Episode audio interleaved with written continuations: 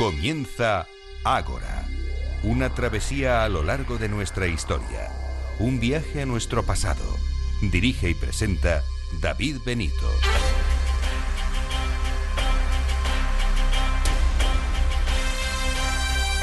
Muy buenas noches y bienvenidos a Ágora, la cita de Capital Radio con la historia.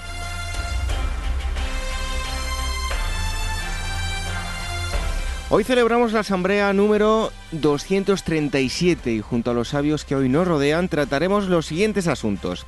El primero de ellos nos lleva a conocer la historia de ETA y su conflicto con la Guardia Civil. Recientemente la banda terrorista emitía un comunicado en el que pedía perdón entre comillas, y hoy repasaremos su historia, una historia que nunca debió producirse y que dejó muchas vidas en el camino y que rompió muchísimas familias. Nos visita el periodista Gonzalo Araluce para hablar de este primer tema. En segundo lugar, hablamos de Aragón. Retrocedemos unos cuantos años para conocer dónde está el inicio de la polémica que hoy existe eh, sobre Cataluña. La corona de Aragón tiene mucho que decir al respecto. Tendremos a Marisa Zurara que nos ilustrará sobre este asunto. Y en tercer lugar, vamos a la prehistoria. Nos visita el periodista y escritor Antonio Pérez Henares, que nos lleva a tiempos tan remotos. Ha escrito una novela sobre el Paleolítico y viene a darnos todos los detalles sobre su historia. Además, tendremos a Manuel Campos de Meta Historia hoy aquí con nosotros en el estudio.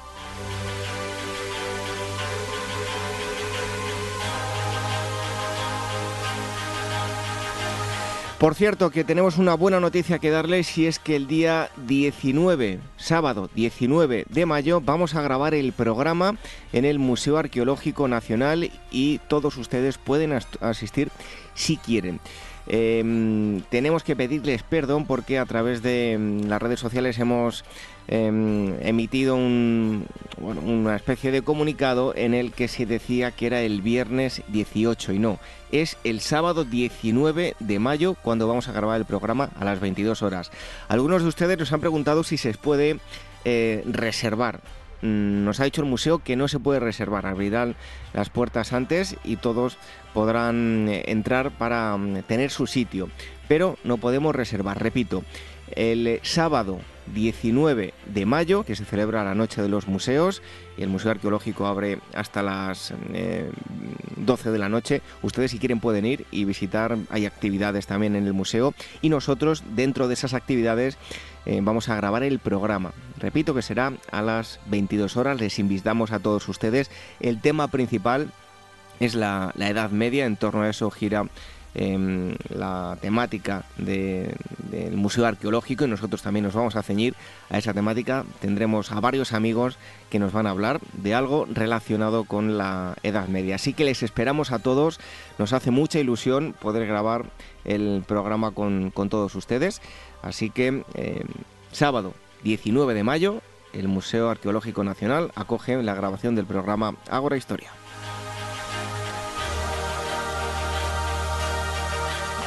¿Cómo nos pueden escuchar? A través de las ondas, como siempre, la sintonía de Capital Radio y también a través de las plataformas de podcast que son Evox, iTunes, Spreaker. Les agradecemos enormemente todos los mensajes que nos dejan semana tras semana, esas valoraciones, esos me gusta, las valoraciones de 5 estrellas. Muchísimas gracias por estar ahí y les pedimos que sigan haciéndole porque eso va a hacer que lleguemos a mucha más gente. Y como cada semana enviamos un abrazo a los usuarios que nos han dejado eh, comentarios en iVoox, en este caso es a Miguel, Gorgor, Jorge, Oscar Peñalver, eh, Pojo Garma, Juan, eh, Carlos Jorge Gallo, Santiago Castellet, María Ángela Lando, Bior, eh, Ebuki, Maiko, el afinador, Raúl Calet, Marcos eh, Francisco 1984 y otros muchos usuarios que lo han hecho de forma anónima. Muchísimas gracias por molestarse y dejar mensajes. también queremos agradecer a todos aquellos que nos han dejado me gusta y valoraciones en Spreaker. Saludamos también a Javi, Graciela Ross, Olivia García, Muchísimas gracias y a todos los que han dejado valoraciones y si son de 5 estrellas nos ponen muy contentos en iTunes. Por favor, sigan haciéndolo porque hará que lleguemos a mucha más gente.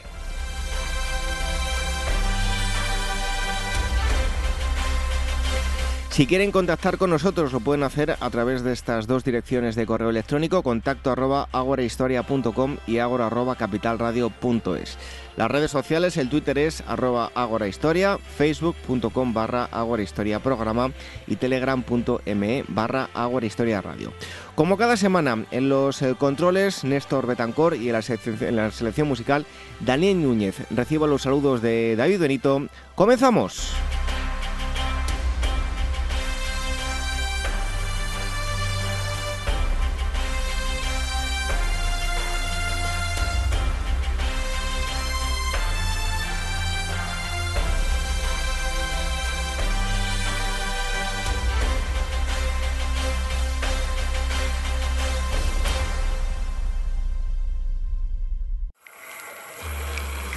Historias de la prehistoria.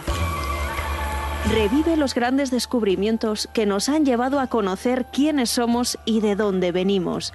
Lucy, el hombre de Neandertal, el hobbit de Flores y otros muchos ancestros. Historias de la prehistoria, un libro de David Benito, editado por la Esfera de los Libros.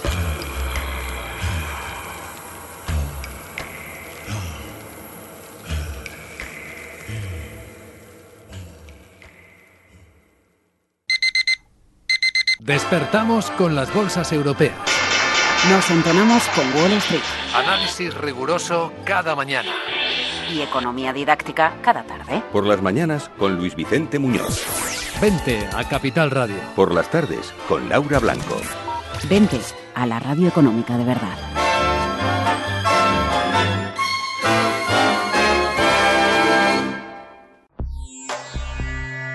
Inmortaliza tu propia historia y no pierdas tus recuerdos.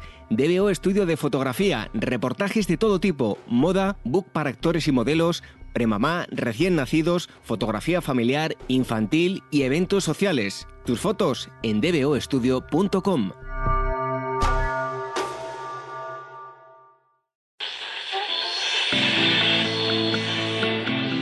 Eduardo Martí, fundador de Junior Achievement. Cuando Edison inventó la lamparita eléctrica, los fabricantes de velas se quejaban y obligaron a la legislatura inglesa a pasar leyes que cobraran impuestos sobre las ventanas. Por eso usted ve edificios en Londres con las ventanas tapiadas, pues se le cobraron impuesto a la ventana. Capital Radio, te escuchamos.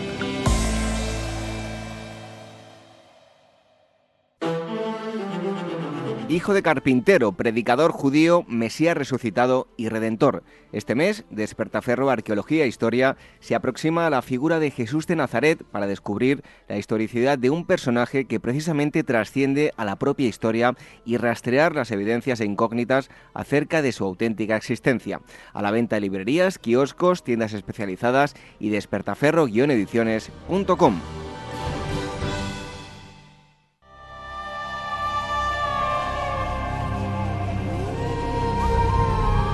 Acompáñanos a transitar la senda de nuestros antepasados. Ágora Historia, en Capital Radio, con David Benito.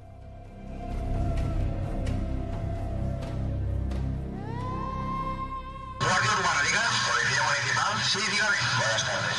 Buenas tardes. Mire, le llamo en nombre de ella. Hipercorda Meridiana va a explotar a las tres y media. Sobre todo que salga la gente de los aparcamientos. ¿A las? A las tres y media, cuatro menos veinte. ¿A las tres y media? Cuatro menos veinte. Que salga todo el mundo y sobre todo del aparcamiento que no se mueva un coche. Ven Euskadi.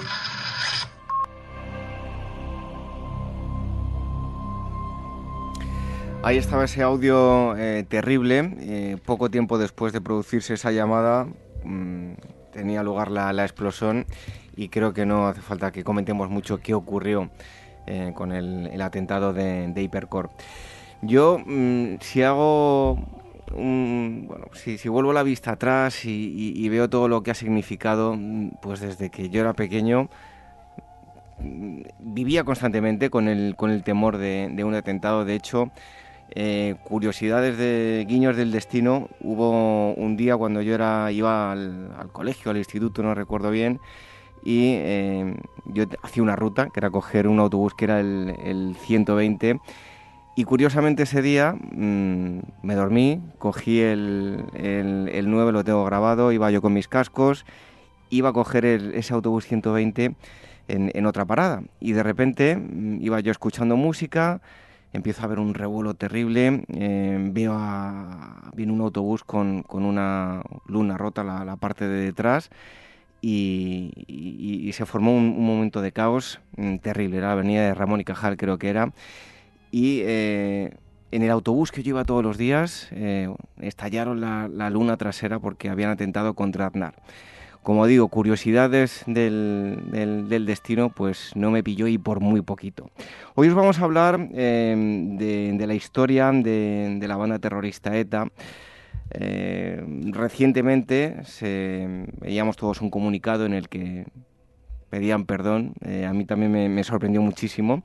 Y eh, a colación de, este asunto, pues vamos a, tratar el, el tema de hoy. Hace recientemente, hace unos meses, se publicó un libro llamado Sangre, Sudor y Paz. Los autores Lorenzo Silva, Manuel Sánchez y Gonzalo mm, Araluce. Hoy está con nosotros eh, Gonzalo, él es periodista, reportero de, del Español. Gonzalo, muchísimas gracias por haber venido aquí con nosotros a Agora Historia. Bueno, como digo, eh, releyendo el, libro se me ponían los pelos de punta porque es que me recordaba toda mi infancia, ¿no? Y, tengo marcado eh, ese momento en el que atentaron contra Aznar y me, me, pilló tan, tan de cerca. Algo que en España, mira, todavía se me ponen los vellos de punta, pues yo por lo menos eh, durante mucho tiempo viví con mucho temor, porque en España era constante el, temor a, que te pillase un, atentado. ¿no?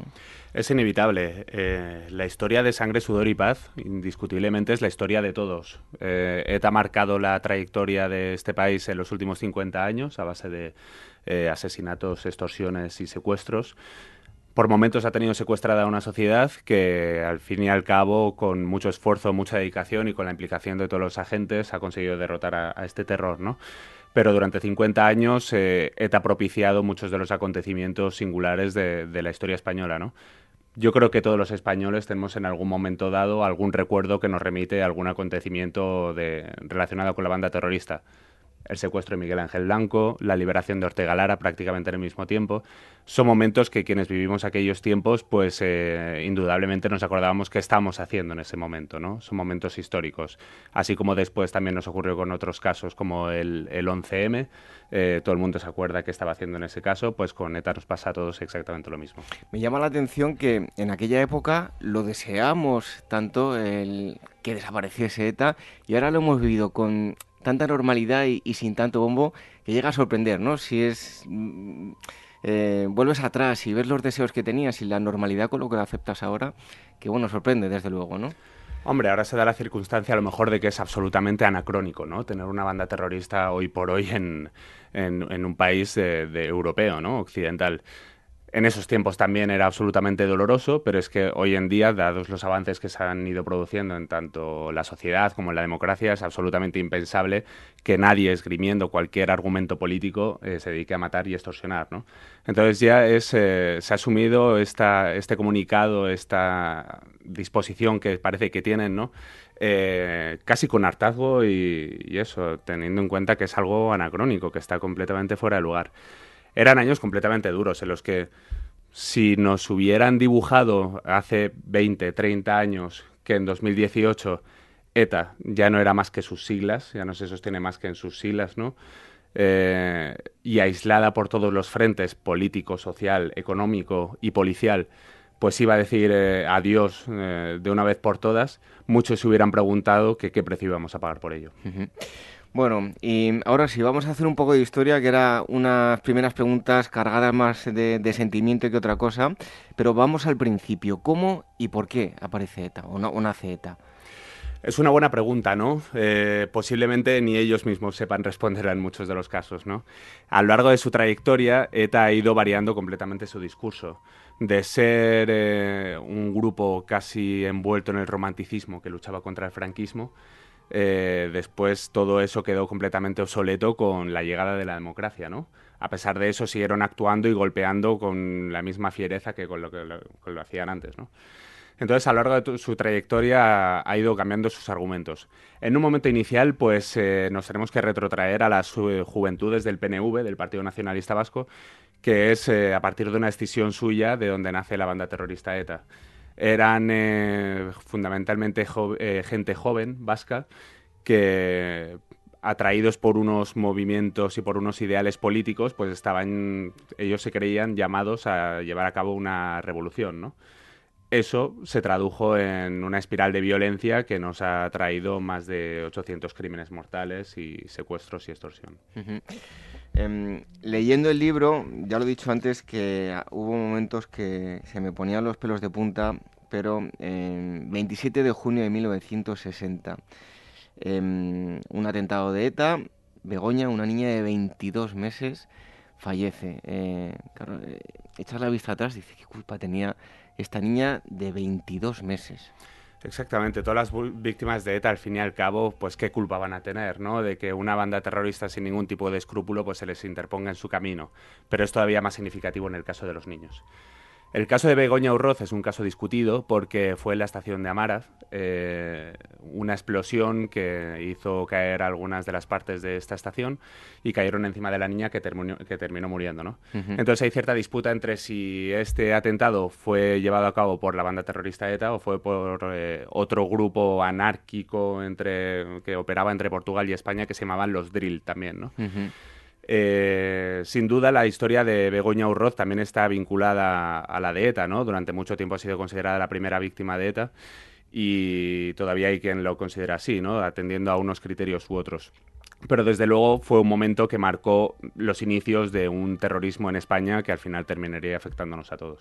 Oye, ¿cómo reaccionaron las autoridades ante esas primeras acciones terroristas? Como titulas en el libro, ETA eh, va ganando fuerza sin que nada se le oponga, ¿no?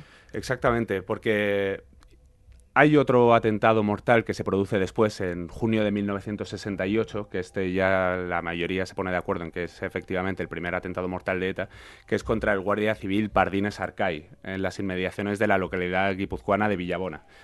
Eh, era un guardia civil que estaba regulando el tráfico por unas obras y entonces aparecieron dos terroristas, Echevarrieta y Sarasqueta, eh, que iban con un coche con matrículas dobladas.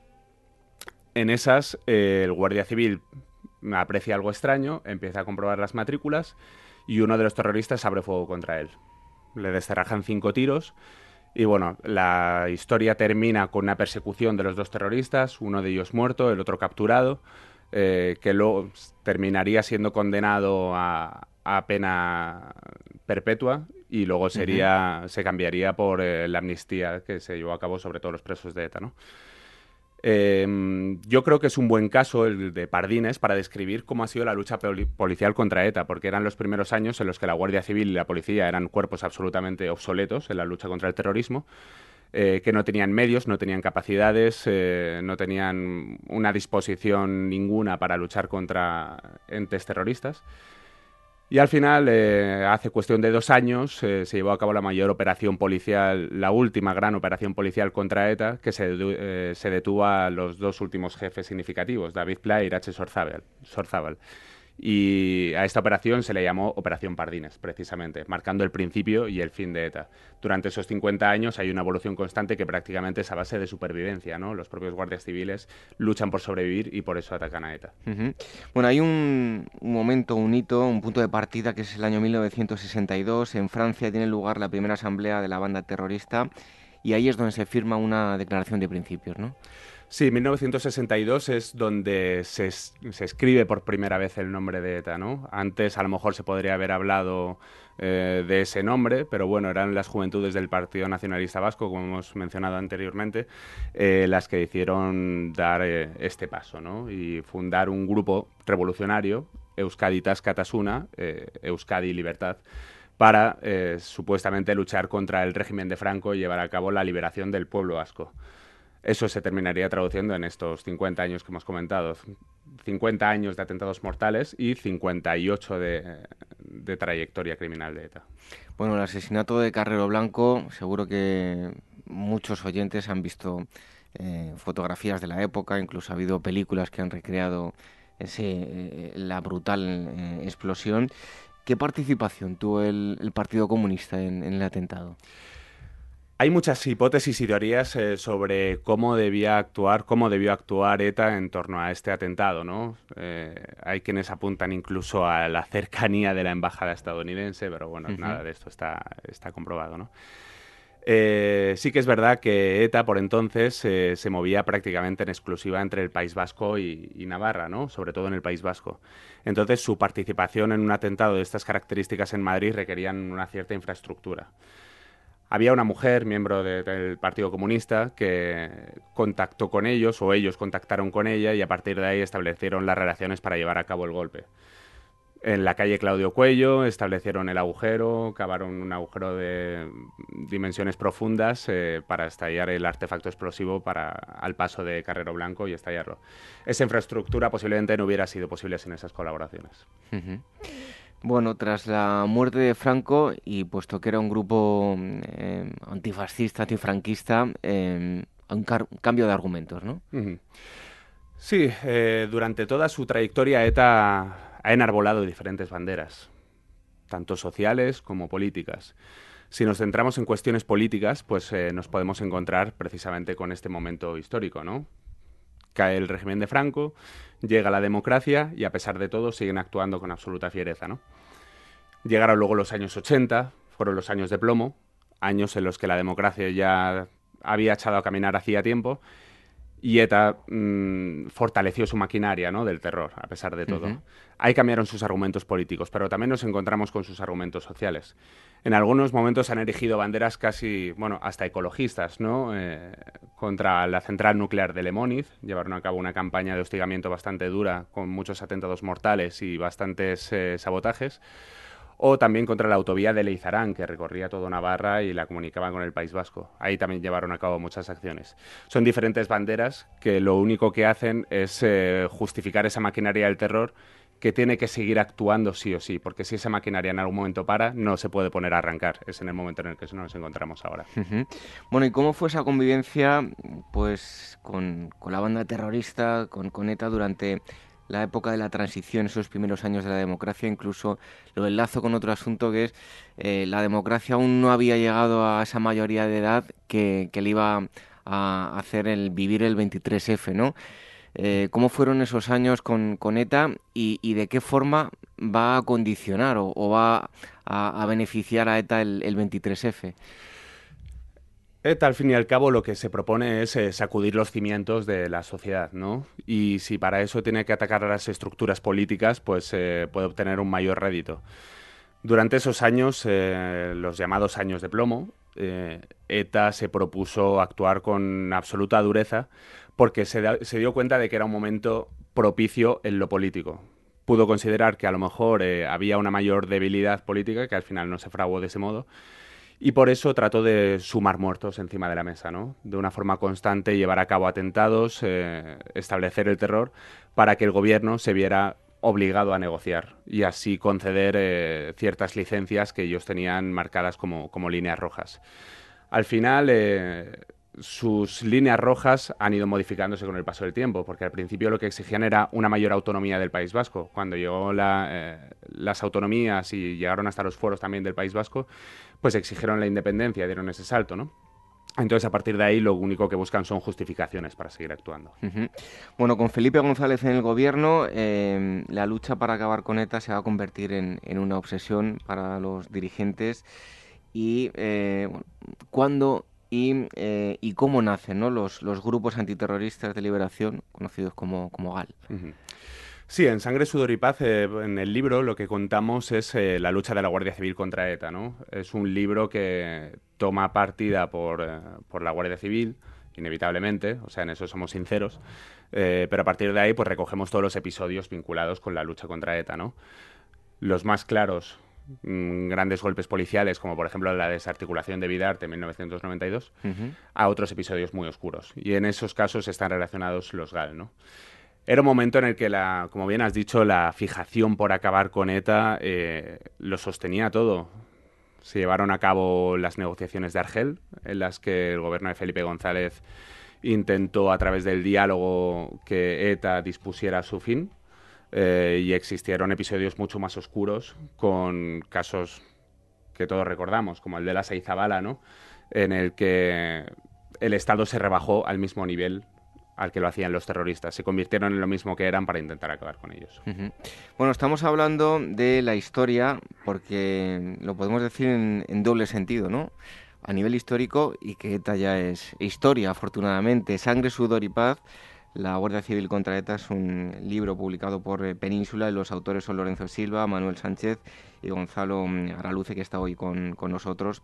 Seguimos avanzando en, el tiempo, 1990. Mm, eh, escuchábamos al principio la, llamada alertando de, esa bomba en, los, en el aparcamiento de Hipercor. Em, de alguna forma, toda esa serie de muertes brutales eh, fueron eh, y bueno, pasado factura luego en las, las urnas, ¿no? Esto es inevitable enlazarlo casi con lo que estamos viviendo estos días, ¿no? En este comunicado que ETA emitió el otro día, en el que hablaba de un cierto perdón, ¿no? Eh, hacía una selección de víctimas y se refería a las víctimas indirectas del conflicto en su lenguaje, ¿no? Eh, en ese caso se incluyen las de Hipercore. El tema de Hipercore fue un, aldabonazo brutal a la sociedad. Antes hemos dicho que recordábamos eh, dónde nos encontrábamos con Miguel Ángel Blanco y con Ortega Lara, que fueron otros aldabonazos importantes, casi coincidiendo en el tiempo. Y el de Hipercore también fue un despertar eh, bastante significativo en, en lo social. La gente no encontró ningún tipo de justificación. Si ETA ya se sostenía difícilmente su argumentario de seguir existiendo pese a haber dejado atrás la dictadura, ese atentado tan brutal hizo que ya la sociedad eh, los asumiera absolutamente como, como, un grupo terrorista con todas las de la ley, ¿no? No un grupo revolucionario, no un grupo romántico, como a veces casi les envolvía. Eso se tradujo en las elecciones que se llevaron a cabo después, en las elecciones municipales, en el que él luego sería considerado brazo político de ETA, Herri Batasuna, pues eh, terminaría perdiendo unos apoyos que eran, que eran fundamentales para ellos en los ayuntamientos. Herri Batasuna no se presentaba a mayor nivel que ayuntamientos y perdió buena parte de su apoyo precisamente por este golpe. Bueno, el, el mod superandi de, ETA, como hemos visto durante muchos años, era el atentado pero eh, luego dieron un giro también y comenzaron con los secuestros, ¿no? ¿Qué se proponían con los secuestros? Yo creo que eran dos fines completamente diferentes. Por un lado, eh, fines económicos, es inevitable. Eh, para eso ya habían llevado a cabo varios secuestros previamente. Se me ocurre el señor Huarte, por ejemplo, un empresario en Navarra que fue secuestrado en la década de los 70, ¿no? Eh, luego también Emiliano Revilla, una serie de secuestros bastante extensos en el tiempo. Ahí buscaban también eh, principalmente unos fines económicos para sustentar su actividad.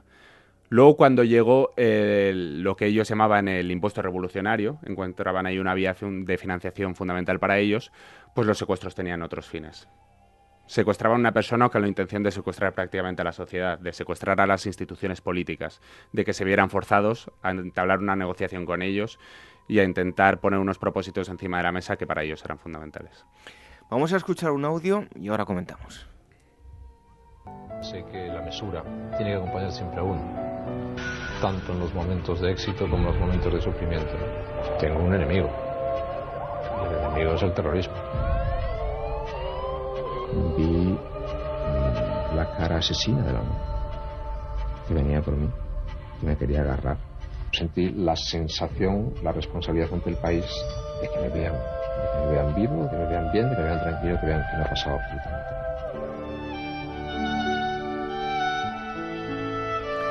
Ahí teníamos las palabras de José María Aznar. Eh, intentaron eh, acabar con su vida cuando él era presidente. Yo personalmente recuerdo aquella época, ya lo he dicho, que casi me pilla el, atentado, pero me parecía aún más fuerte el hecho. Mm, no, no era. Eh, yo no, no, creía a ETA capaz de matar al presidente del gobierno español y, ahí lo intentaron, ¿no? ¿Cómo fue esa época de, ETA con Aznar en el gobierno? ahí dieron un salto fundamental, desde luego. Eso era un golpe de efecto a todas las de la ley, ¿no? Se proponían demostrar que ellos eran capaces de todo y que podían dar un golpe bastante duro.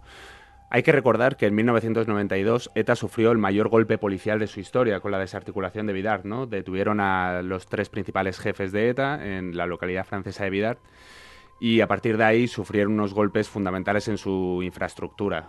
Los cuerpos policiales comprendieron cómo funcionaba ETA y los comandos iban cayendo uno detrás de otro, ¿no? El atentado contra José María Aznar fue en 1995. ETA quería resurgir de ese gran golpe que había padecido y quería demostrar que todavía era capaz de todo, ¿no? Después del atentado contra José María Aznar, que hay que recordar que hubo una víctima mortal, una mujer que quedó enterrada en los cimientos de, entre los restos de su casa, que murió al cabo de unas semanas. Eh, también intentaron llevar a cabo algunos otros eh, golpes importantes, apuntando incluso todavía más alto ¿no? a la mayor institución del Estado español, que es eh, la monarquía. Incluso en, en, algún momento llegaron a tener al rey Juan Carlos en el punto de mira. Los años de José María Aznar estuvieron marcados precisamente por esa herencia de la desarticulación de Vidart, en la que por fin se empezaba a, ganar la, batalla contra ETA, en la que los cuerpos policiales por fin empezaban a tener la iniciativa contra el terror. Otro punto de inflexión, creo que en nuestras vidas y en las de todo el mundo, ¿no? porque tuvo eco mundial y precisamente ahí acaba la, era Aznar, el 11M, revuelo tremendo. Em, ¿De qué forma le afectó el, 11M a ETA? Pues eh, en cierta medida con sorpresa. Eh, fueron unos momentos en los que después de los atentados tan brutales, en los que fallecieron tantísimas personas, en las que toda España se conmocionó, toda Europa. Todo se quedaba pequeño con respecto a lo que había hecho ETA. Exactamente, todo se quedaba pequeño. Entonces, eh, ¿qué se hace? Lo primero, los cuerpos policiales establecen el seguimiento máximo que pueden hacia los dirigentes de ETA que tenían controlados por entonces. Su actuación policial solía seguir ese procedimiento, tener a un jefe de ETA controlado y en un momento dado precipitar una operación para que cayera la mayor cantidad de gente posible. ¿no?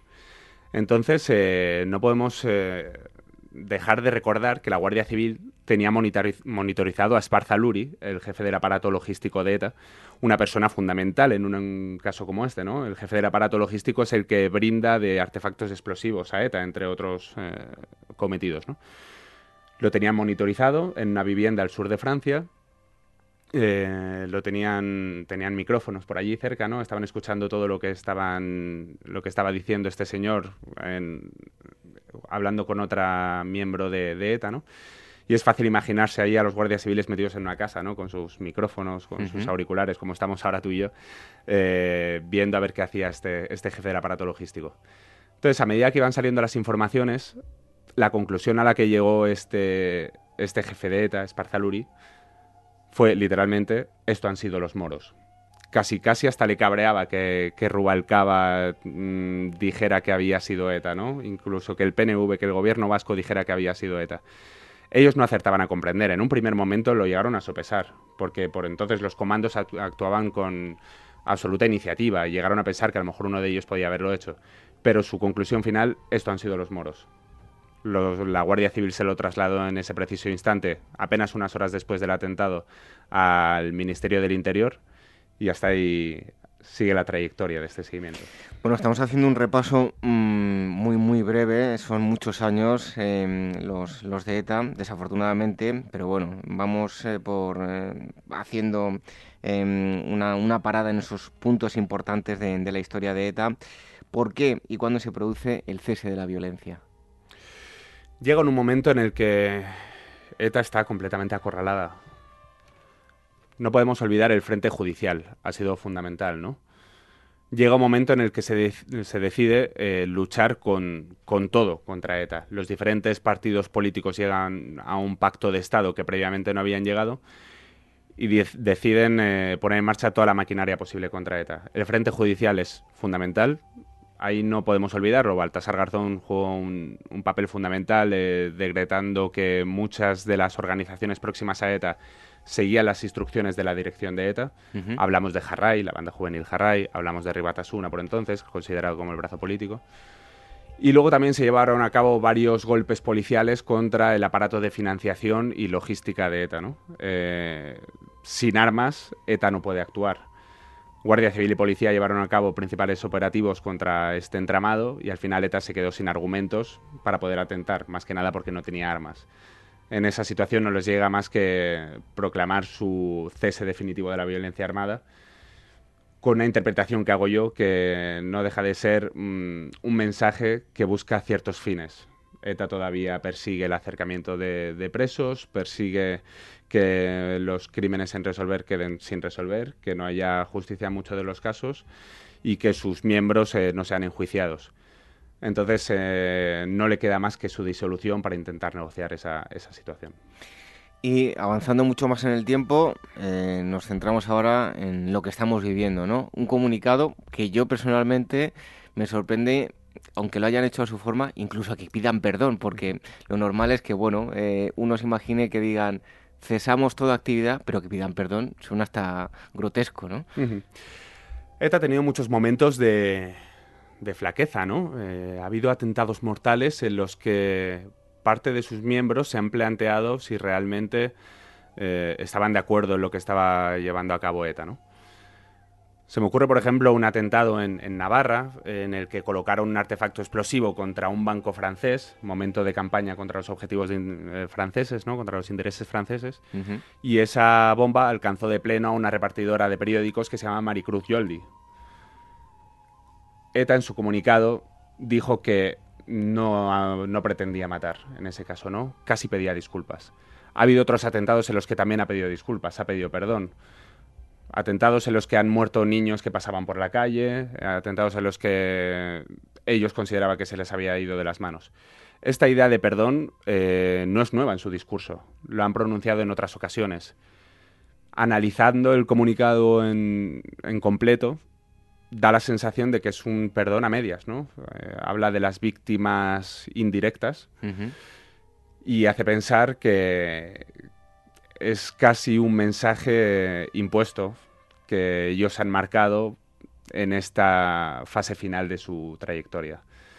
Hay una serie de mediadores internacionales encabezados por Brian Curry que parece ser que les dieron una serie de indicaciones de cómo tenía que ser su final. Uno de ellos un comunicado en el que pidieran perdón.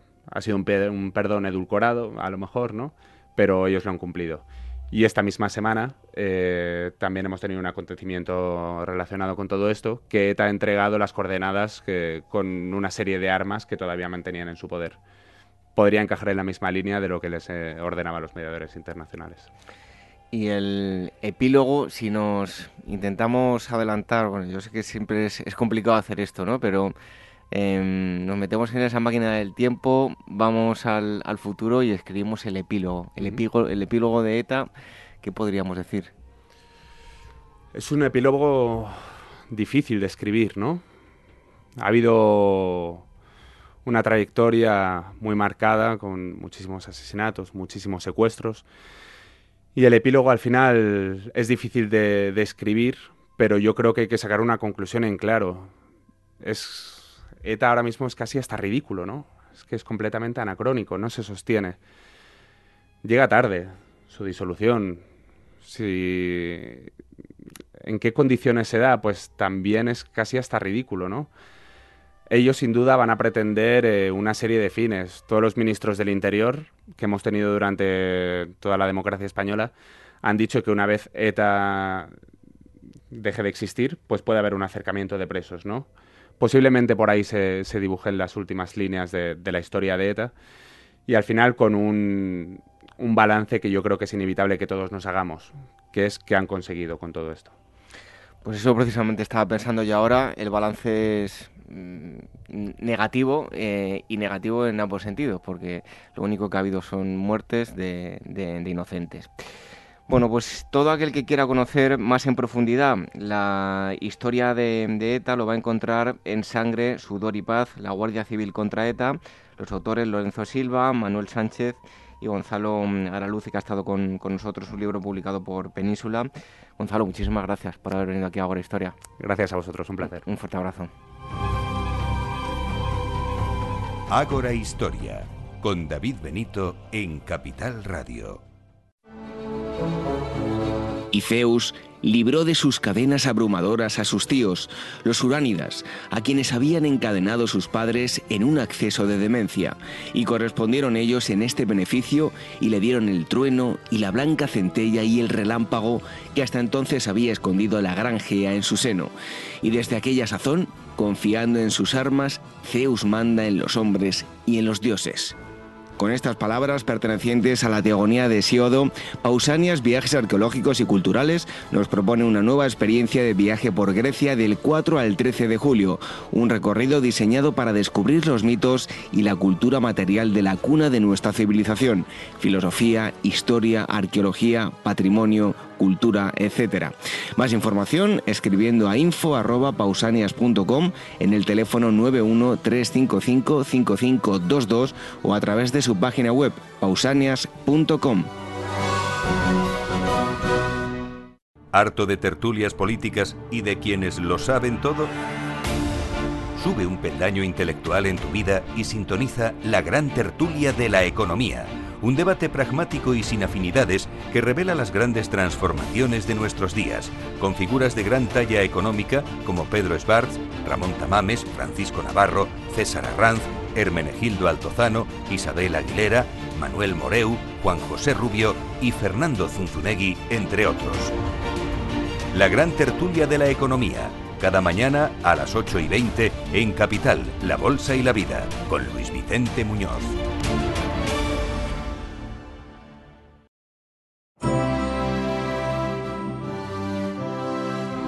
¿Eres actor o modelo y necesitas un book profesional o simplemente quieres tener unas fotos de estudio? En DBO Estudio de Fotografía hacen tus sesiones a medida. Toda la información en dboestudio.com.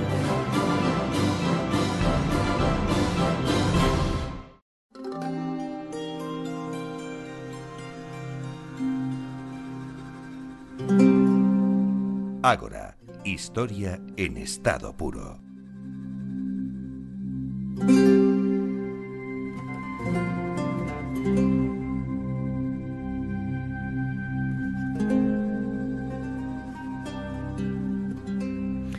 Vamos a hacer un viaje eh, en el tiempo y geográficamente. Nos vamos a ir nada más y nada menos que hasta Teruel. Vamos a hablar de, Aragón y eh, vamos a hablar de un periodo eh, muy concreto. Ahora nos va a decir la, la, invitada que tenemos hoy, que es Marisa Zuara, eh, es divulgadora histórica, tiene un gran número de, libros, sobre todo, seguro que muchos de ustedes la conocen por la investigación que ha hecho sobre Cristóbal Colón, incluso dirigiendo un documental para el canal Historia llamado Cristóbal Colón la, Odisea y acaba de publicar um, con la editorial Pirineo un libro llamado Aragón, la Casa Real de los Pirineos.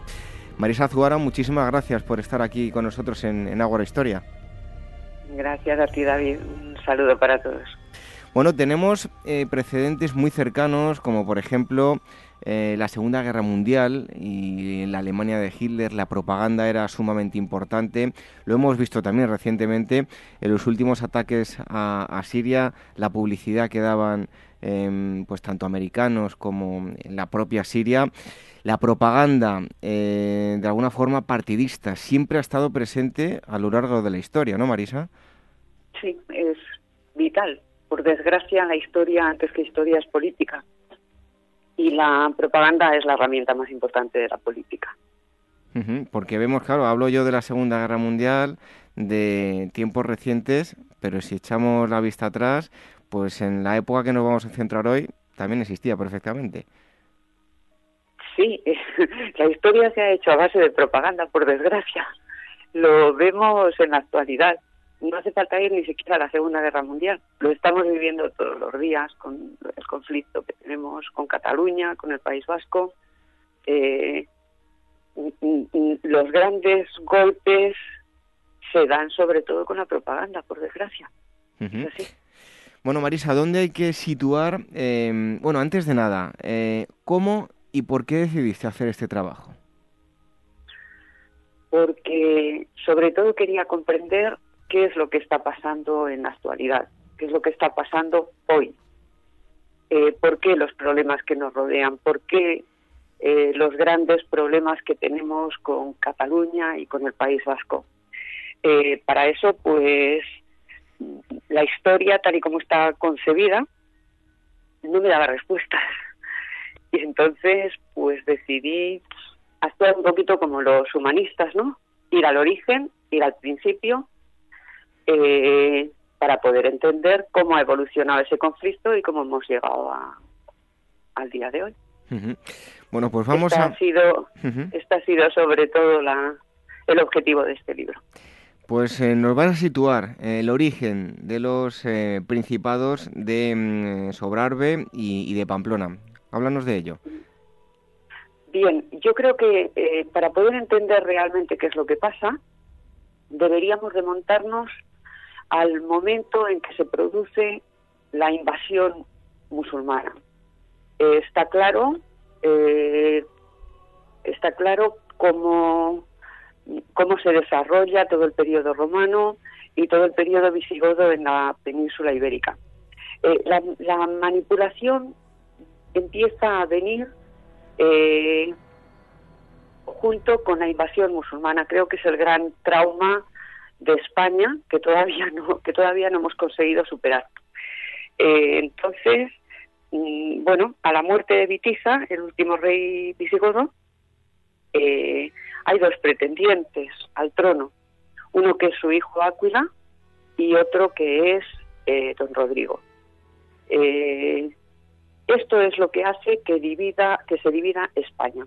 El origen de los principados de Sobrarbe y Pamplona tenemos que situarlo en ese periodo, en ese periodo en el que uno de los descendientes de Vitiza, García, eh, García Jiménez, mm, ocupa lo que es la región de Pamplona, Sobrarbe. A partir de ahí, con las batallas que existen entre musulmanes y cristianos, vamos a darles el nombre que se les daba eh, entonces, mozárabes, eh, podemos llegar a entender cuál ha sido el desarrollo de este periodo. Y por qué se crean estos principados, que curiosamente son principados musulmanes, son principados mozárabes, están dentro del orden musulmán, tanto Pamplona como Sobrate. Este detalle es muy importante porque para ellos el enemigo es Carlomagno. Para ellos el enemigo son los católicos, curiosamente. Bueno, eh, dedicas un, apartado a los eh, condes de Aragón durante pues esa primera centuria, algo más, eh, de, ocupación musulmana en la península ibérica. Em, ¿Qué nos puedes contar sobre los condes de Aragón? Pues precisamente el condado de Aragón es una conquista de Carlomagno en territorio musulmán, en territorio del califato. Por tanto, en el momento que vemos condados, y aquí es uno de los grandes, es una de las grandes cuestiones, tanto los condados de Cataluña, eh, que son de origen, lo que ahora conocemos como condados catalanes, cuidado, eh, no lo eran en aquella época, ni mucho menos. Eran, el condado, eran condados eh, francos. Y el condado de Aragón, del Narbonense. Y el condado de Aragón es un condado franco de la Gascuña, de la Vasconia. Eh, tenemos que entrar dentro de lo que es la historia de Francia, que mm, mm, tenía un poder central muy débil en aquel momento, y tanto Aquitania con Gascuña había sido un reino, como eh, los, la región del Narbonense había sido también una parte del reino visigodo. Ambos querían volver a restaurar estos estados. El condado de Aragón al contrario de Sobrarbe y Pamplona, que son musulmanes, es franco. Y hay un periodo de lucha hasta que, tras la división del imperio, es Pamplona quien se lo anexiona. Esto crea una pugna entre Pamplona y Sobrarbe, la misma pugna que hay entre eh, los reyes, entre comillas, porque son pretendientes, no son reyes reconocidos, de Sobrarbe y los reyes de Pamplona, eh, que sí que son reyes reconocidos a partir de García Sánchez. Son reyes reconocidos mediante una investidura que otorga Terramán III desde el Califato de Córdoba. No sé si te he respondido. Sí, sí, sí, perfectamente. A lo que, me a lo que preguntabas. Luego hay un, bueno, una información que, sacas de las genealogías de, Rodas, del, Códice de Rodas. Eh, háblanos de este documento y qué información relevante hay y que tú utilizas para este trabajo. Pues absolutamente toda. Es que da exacta la genealogía de los reyes desde García el Malo, que son los reyes pretendientes de Sobrarbe, que es la dinastía Jimena, y eh, los reyes de Pamplona, que es la dinastía Íñiga, hasta que eh, hasta que se convierte todo esto en el reino de Pamplona. Y hasta que el condado de Aragón queda anexionado por el matrimonio de Andregoto, la condesa Andregoto y el rey García Sánchez, eh, queda anexionado al territorio de Pamplona.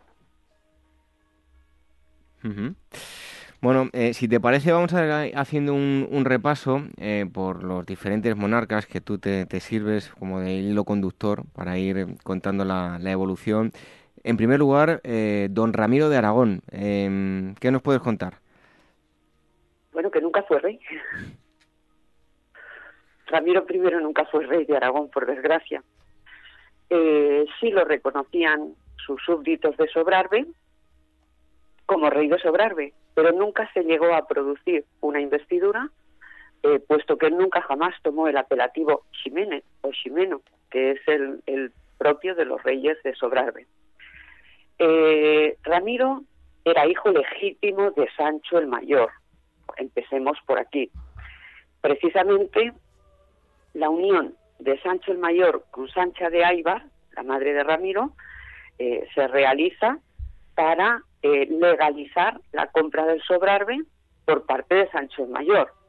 ¿Qué pasa? Que estamos hablando eh, de una dinastía, la de los Sánchez, de una dinastía andalusí. Estamos hablando de una dinastía dependiente del califato de Córdoba, en plena descomposición, pero jurídicamente todavía en uso. Eh, Sancha de Aybar es repudiada y cuando eh, Sancho el Mayor se casa con la heredera del condado de Castilla, y, también eh, se realizan una serie de maniobras por la que se aparta de la herencia a Ramiro I, alegando precisamente que, que el matrimonio con su madre no era válido por este repudio. Pero hubo un momento en que sí tuvo que ser válido, puesto que Ramiro I, figura como régulo de, Aragón, régulo de Aragón. Y este era el título del heredero de la corona hasta que lo desplaza su hermano García. A partir de aquí se pueden entender todas las maniobras de Ramiro I, bien sea primero con lucha y después acercándose a la orden de Cluny y al papado para conseguir que lo reconocieran rey en lugar de su hermano García.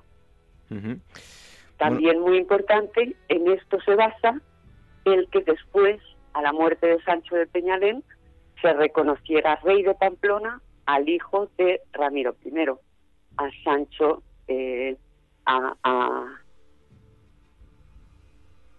Perdón. ¿Perdón? Sí, que en esto precisamente se basa el que se reconociera rey de Pamplona al hijo de Ramiro I.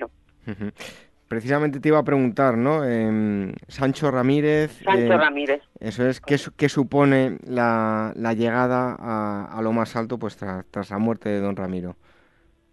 Bueno, eh, yo, yo aquí haría un apunte. Haría un apunte porque en ese periodo eh, pasa algo muy importante en España y que es determinante. algo que nunca se ha reconocido porque precisamente la unión con la Iglesia católica de Sánchez Ramírez da un poder de, manipulación a la Iglesia católica que ha desvirtuado totalmente la historia. Este hecho es la conquista de Toledo, conquista que no fue tal conquista por parte de Alfonso VI de León. Eh, y digo que no fue tal conquista porque Toledo se le dio por derecho, por derecho de su cuarta mujer, Zaida, que Zaida no significa más que Sayida, no es un nombre propio, es un título, y es el título de las princesas omeyas.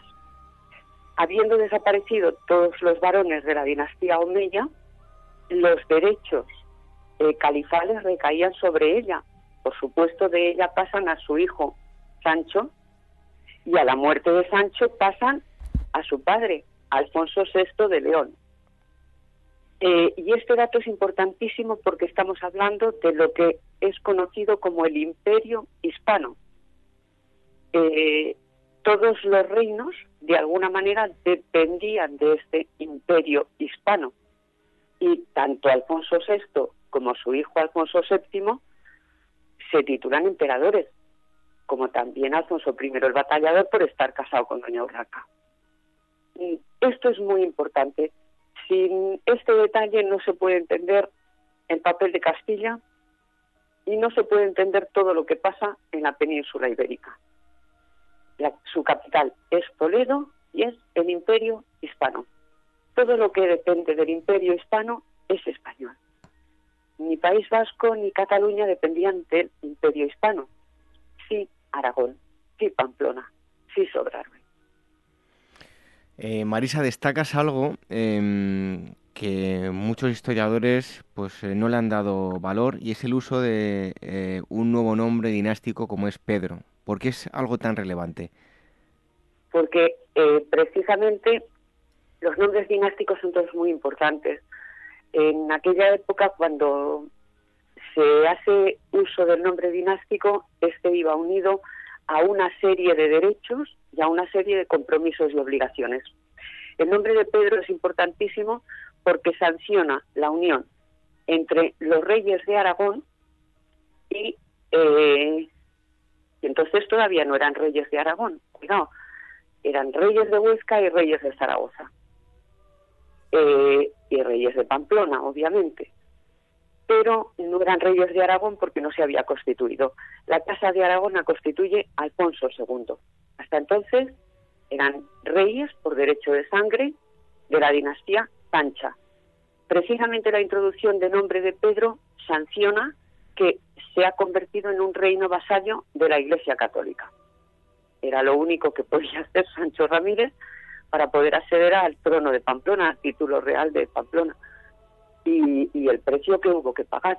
Desde ese momento los reyes de Aragón son denominados reyes católicos por, por derecho propio y su nombre dinástico pasa a ser Pedro. Su unción también pasa a realizarse en San Juan de la Peña por los monjes de Cluny. Hasta entonces eh, se había hecho siempre en San Adrián de Sázabe, San Adrián de Sobrarbe.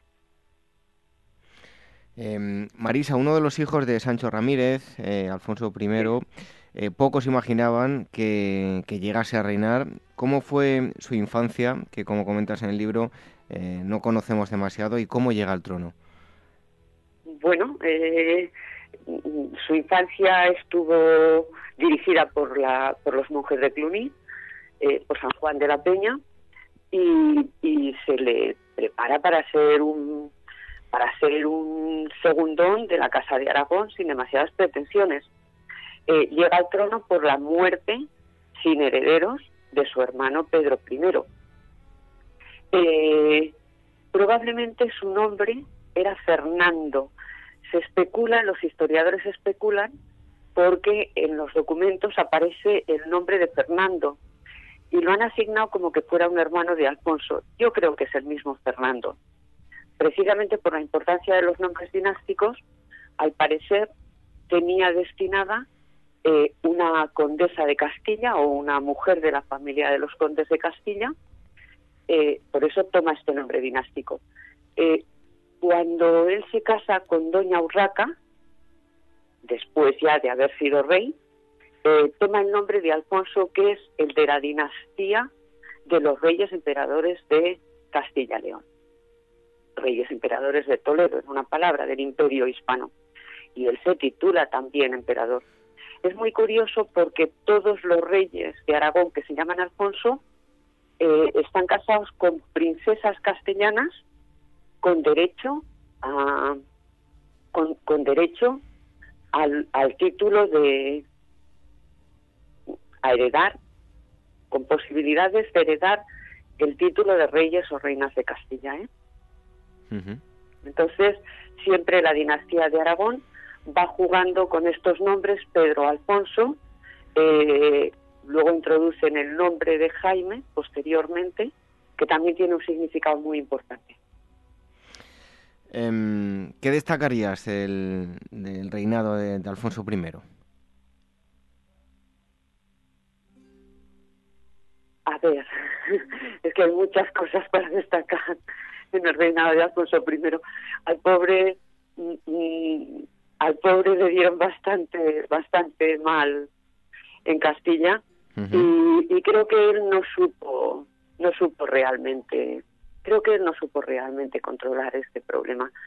Pero ¿qué destacaría? Destacaría sobre todo su testamento. Fue lo más determinante y este testamento lo hizo precisamente para que Aragón no, no pasara de ninguna manera a Alfonso VII, a su hijastro, por todos los problemas que había habido anteriormente. Creo que Alfonso I el Batallador fue un rey muy honesto, intentó de verdad eh, eh, conseguir el control de toda de toda España, conseguir unificarla y por los problemas precisamente que tuvo con la familia de su mujer y de su hijastro no lo consiguió. En fin, de todas formas, es determinante el testamento de Alfonso el Batallador, es determinante en, la historia de en la historia de España, yo creo. Y tras su muerte, eh, su hermano, eh, Ramiro, que iba a ser consagrado obispo, al final terminaría siendo rey, ¿no? Sí, sí, eh, eh, eh, estaba ya designado obispo, simplemente era un trámite el hecho de mm, mm, había sido designado obispo de Roda y simplemente era un trámite. Él precisamente estaba en Roda cuando se entera de la muerte de su hermano y, bueno, debido al testamento de Alfonso I, la nobleza aragonesa se levanta con Ramiro con Ramiro II al frente y hacen, eh, invocan las leyes aragonesas, las leyes de la casa. Eh, por eso, por eso el libro es importante de alguna manera y es al punto al que pretende llegar, porque la casa es la institución más importante de Aragón. Para que nos entendamos, es muy semejante al mayorazgo castellano, pero tiene una mayor trascendencia histórica, sobre todo porque eh, Ramiro II la utiliza para que eh, el Estado aragonés no pasara a la Iglesia o no se o no se deshiciera de alguna de alguna manera.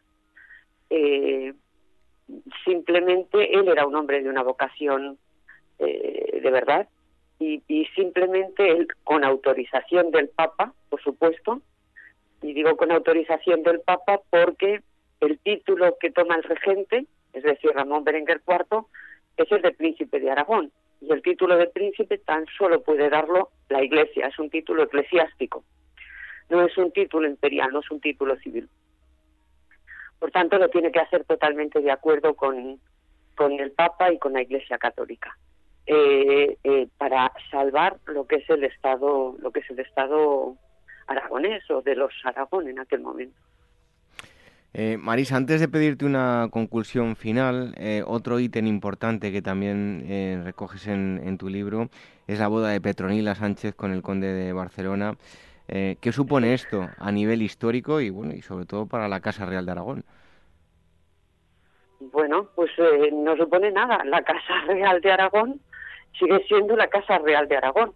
Precisamente por las leyes de la Casa, lo que hace Ramiro II es adoptar como hijo de la casa, como miembro de la casa, que todavía no es la casa de Aragón, no nos olvidemos, ¿eh? es la casa Sancha. Eh, adopta como miembro a Ramón Berenguer IV. Eh, Ramón Berenguer IV desde este momento renuncia a ser un miembro de la Casa de Barcelona. Bueno, y tan claro es este hecho que el que hereda nombres y derechos es su hermano gemelo, eh, eh, Berenguer Ramón primero de Berenguer Ramón de Provenza, Berenguer Ramón primero de Provenza.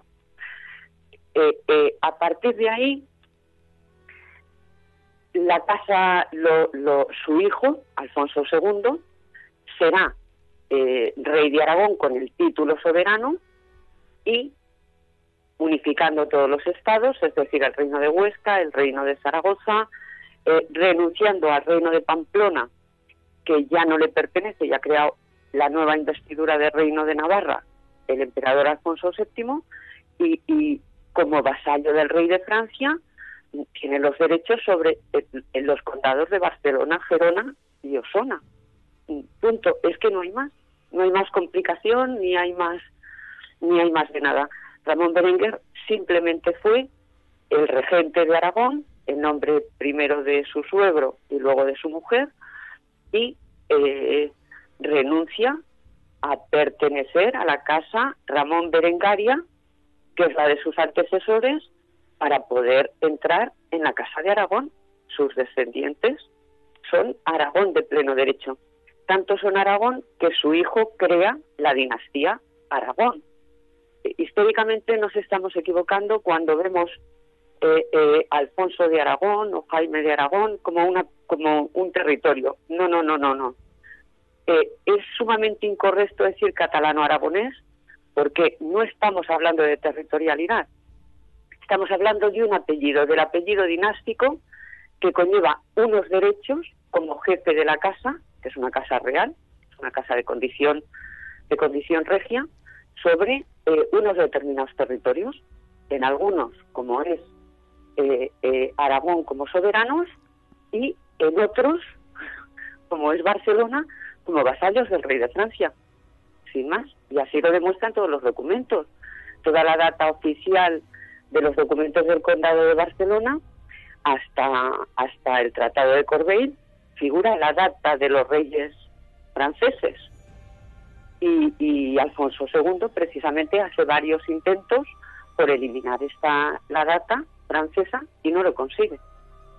O sea que en aquella época eh, la jurisprudencia la tenían bastante clara.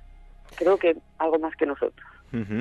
Eh, Marisa, modo de conclusión, eh, después del trabajo que ha realizado y con los problemas que hay hoy en día pues ya nos comentabas tú al principio, eh, tanto en Cataluña como en el País Vasco, ¿qué lectura podemos hacer con tanta polémica y sobre todo a nivel eh, histórico después de, lo que nos has contado y los problemas que existen hoy en día?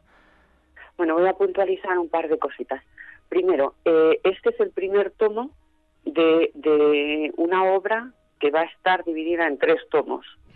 Ahora mismo estoy trabajando sobre la dinastía Aragón, y después el tercer tomo será todo ya el final, que es la dinastía Trastámara de Aragón, a partir del compromiso de Caspe. ¿Y qué es lo que qué es lo que tiene de importante? Bueno, de alguna manera yo creo que en Aragón nos sentimos un poco responsables de haber sido los introductores del problema vasco en España y de haber sido los introductores del problema catalán en España. Y, y es de justicia y, para poder entender de verdad lo que es la historia de España y para poder entender la política actual, que se dé la versión de, de, Aragón realmente, del Aragón, del Aragón de verdad, del Aragón profundo, no de muchos historiadores como Canellas, que pese a haber nacido en Zaragoza, son más catalanes que cualquier catalán de Cataluña, ¿eh? de lo que se conoce ahora mismo como Cataluña, y que le han hecho muchísimo daño a la historia de Aragón. Eh, ni los vascos ni los catalanes son españoles. Los vascos proceden de Huasconia y los catalanes proceden de Provenza. ¿eh? Aunque también había muchísimos catalanes en el Languedoc. Eh, en realidad son también dinastías, dinastías que entablan una lucha de poder y dinastías que aspiran, estoy hablando de la Edad Media, que aspiran a hacerse con un Estado. No olvidemos que los vascos ya habían perdido el reino de Aquitania y los catalanes ya habían ya se habían cargado tres reinos, el de Borgoña, el de el de Arles y eh, y la corona de Aragón. Entonces, eh, para poder entender de verdad cuál es el problema actual, es imprescindible ir porque no es una cuestión del siglo XIX, que los catalanes en el siglo XIX, de golpe y porrazo, eh, pues quieren constituirse en un Estado propio. No es una cuestión de ahora, es una cuestión que lleva mil años coleando y que, y que bueno, que alguna vez tendremos que encarar de frente. Bueno, pues es eh, parte de mm, esa trilogía, mm, Aragón, la Casa Real de los Pirineos, el, libro eh, escrito por Marisa Zugara, eh, por la editorial Pirineo, Y a Marisa le damos las gracias por haber estado aquí con nosotros en, en Agora Historia, explicándonos pues, esto tan, tan interesante. Seguro que les hará reflexionar a muchos de ustedes. Marisa, muchísimas gracias, un fuerte abrazo. Gracias a ti, David. Es un placer siempre estar contigo. Hasta pronto. Hasta pronto, gracias. Revive la historia con Ágora, en Capital Radio, con David Benito. Este mes sigue con Despertaferro e Historia Moderna a Simón Bolívar en las campañas militares de las guerras de independencia hispanoamericanas, principio del fin de un imperio, auténtica guerra civil en América Latina y acontecimiento que encumbró a una figura histórica, el libertador por antonomasia, cuyo simbolismo alcanza hasta nuestros días. A la venta en librerías, kioscos, tiendas especializadas y despertaferro-ediciones.com. Esto es Capital Radio.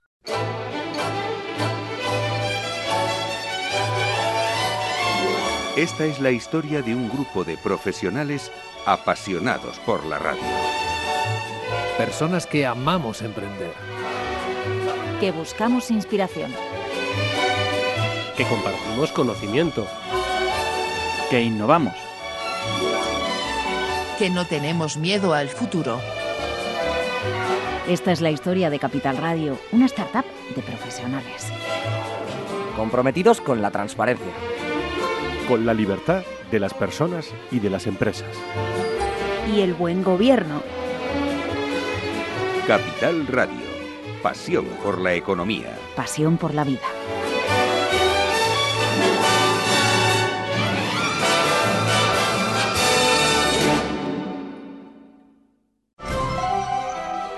La llegada al mundo de un hijo o hija es algo único e irrepetible. Inmortaliza sus primeros días con fotografías y una estética muy cuidada. En DBO Estudio de Fotografía os harán un reportaje inolvidable, un tesoro para los padres y para los hijos. Toda la información en dboestudio.com.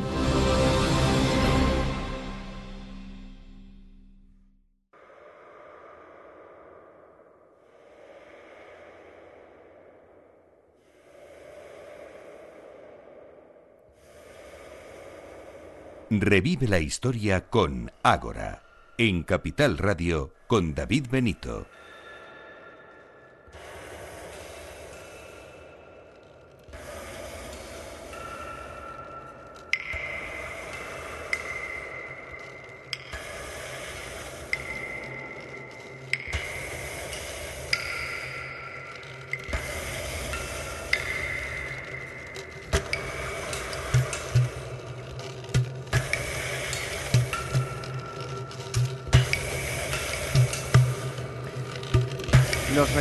Dentro de esta cueva que están escuchando todos ustedes, música de Daniel Núñez, y nos sirve para viajar hasta la prehistoria.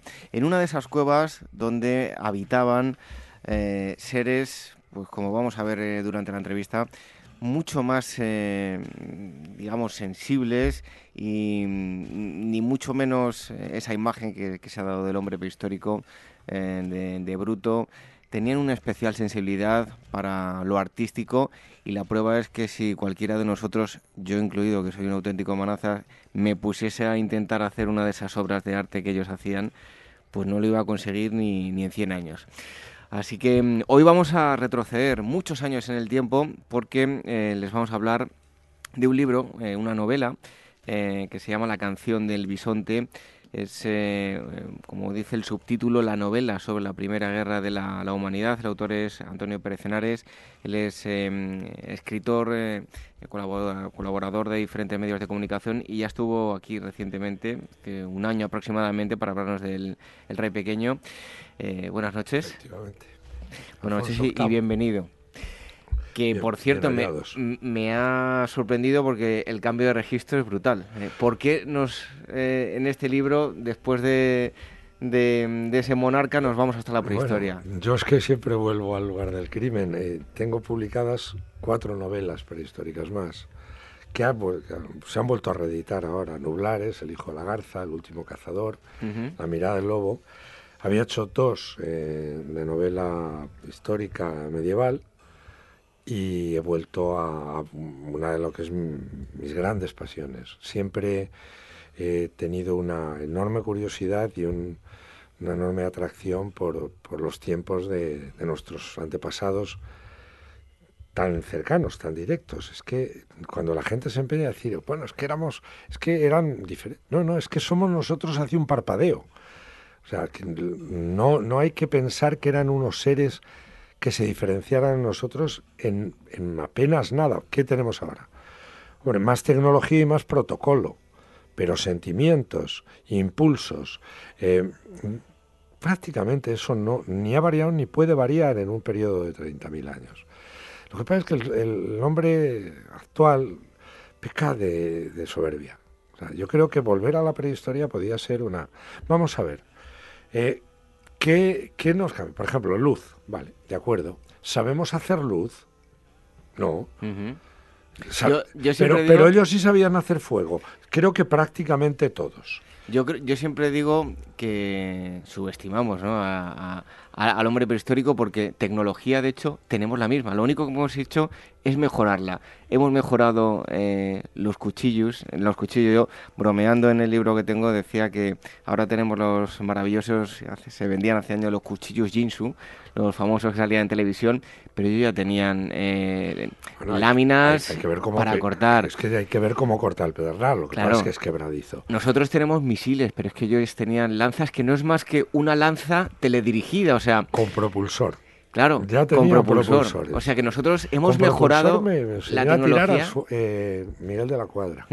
Y este verano, porque ahí te sale también el periodista, hecho un borrador de la novela, yo quise volver de nuevo a las cuevas, muchas de ellas. ¿Por qué? Porque creo que hay que pisar los lugares, hay que estar allí, hay que meterse en la cueva de Candamo y eh, aquellas paredes hablan y esos paisajes hablan y, todo ese viaje que va de Atapuerca por la cordillera cantábrica y luego a Chové y luego vuelve y baja finalmente a la cueva de los Casares, para mí tan querida, que es de mi, de mi Guadalajara natal.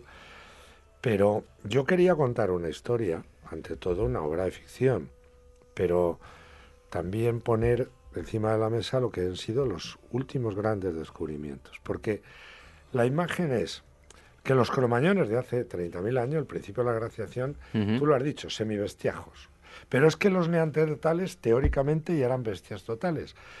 Y es que en la prehistoria el tópico se impone a la verdad científica.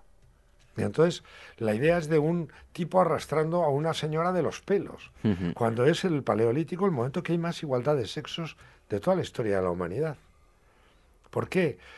Conocemos poco, pero yo creo que está esa soberbia. Luego, los, los vestidos, y te empeñan en presentarlos como uno desaparrado y con cuatro taparrabos. Oiga, que sobrevivíamos a una glaciación donde había menos 25 grados, por tanto, esos vestidos eran como los de los esquimales de hoy y perfectamente cosidos con unas agujas que hacían, pues mira, de los huesos de las zancudas, por ejemplo, y que cosían perfectamente.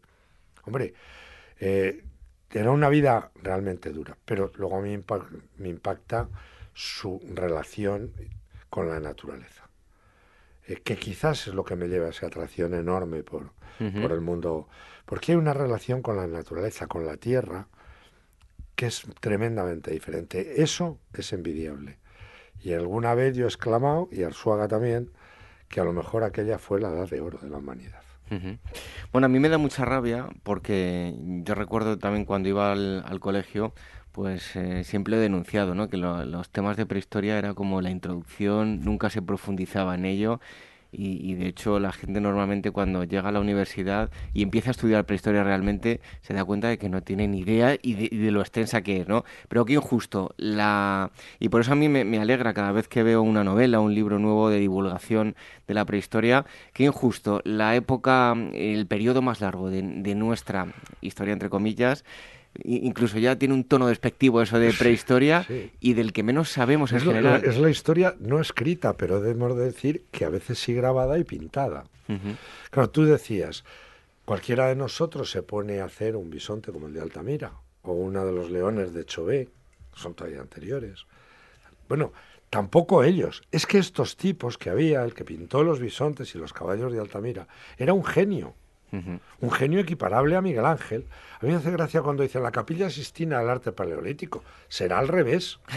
claro, es antes, la, es antes el santuario allí. Utilizando además de esa manera tan increíble los rebordes, las protuberancias en la roca. Y lo de Chauvet, que es un estudio que además creíamos que eran leonas, pero ahora se ha descubierto que son leones y leonas. Morfológicamente se ven las cabezas. Es un estudio increíble de la postura de tal. Y luego ves en grabados o, en utensilios con... es que no tenían tele y tenían una cantidad de tiempo para observar, por ejemplo, un gesto de un bisonte que era, que era tremendo. ¿no?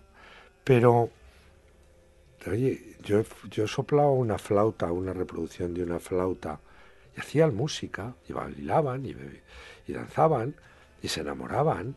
Pues claro, como ahora. ¿Y cuáles eran sus pulsiones? Pues como ahora, pues posiblemente el poder y el sexo. Eh, acercarse a ellos me fascinaba de esta época algo tremendo. Que hubo un tiempo sobre la faz de la Tierra que nuestra especie no estuvo sola que hubo otra especie, que era tan plena y fieramente humano como la nuestra. Los últimos descubrimientos grabados que creíamos que eran cromañones, ahora parece que son neandertales. Te puedo decir, creo que el yacimiento de Pinilla del Valle, en el Alto Lozoya, va a ser uno de los más, si no el más importante yacimiento neandertal del mundo. Porque ahí se va a demostrar, y de hecho se ha demostrado ya, la plena y absoluta humanidad de los neandertales.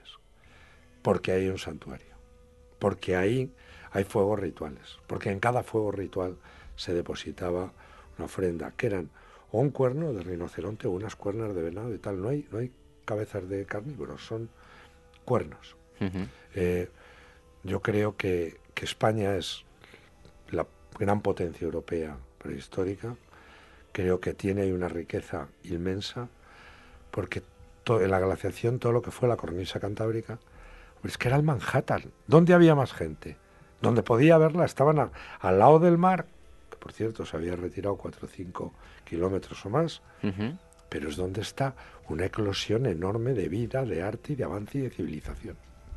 Bueno, por cierto, Pinilla del Valle, que estuvimos hablando aquí también con, con Baquedano, el mm. director. El eh, director, junto con Arzuaga, pero Baquedano, para que sepamos de quién hablamos. Es al mismo tiempo director en Nodolway. Es que nuestras gentes, Baquedano, Arzuaga, Carbonell, Bermúdez, son lo más relevante que hay ahora en el mundo. O sea, con esta cosa española de no hacer caso a los nuestros, pues también, pero yo quiero decir que es la gente que está en la punta de lanza de lo que es el conocimiento de los orígenes de la humanidad. Bueno, eh, hablábamos de dos especies, Homo sapiens neandertales, la primera guerra de la humanidad eh, para todos aquellos que no hayan profundizado en el tema y que se acerquen a la canción del bisonte, ¿qué tipo de enfrentamiento van a leer? Vamos a ver. Primero, tengamos claro, los negros éramos nosotros. Esto, por si hay algún racista que sepa que es un idiota científico. Porque éramos los que estábamos llegando de África. Ahora parece que llegamos antes todavía, pero supongamos que habíamos llegado a los Pirineos aproximadamente hace unos 40 o no más, 50.000 años. Nos encontramos una Europa donde hay otra especie humana, donde hay neandertales.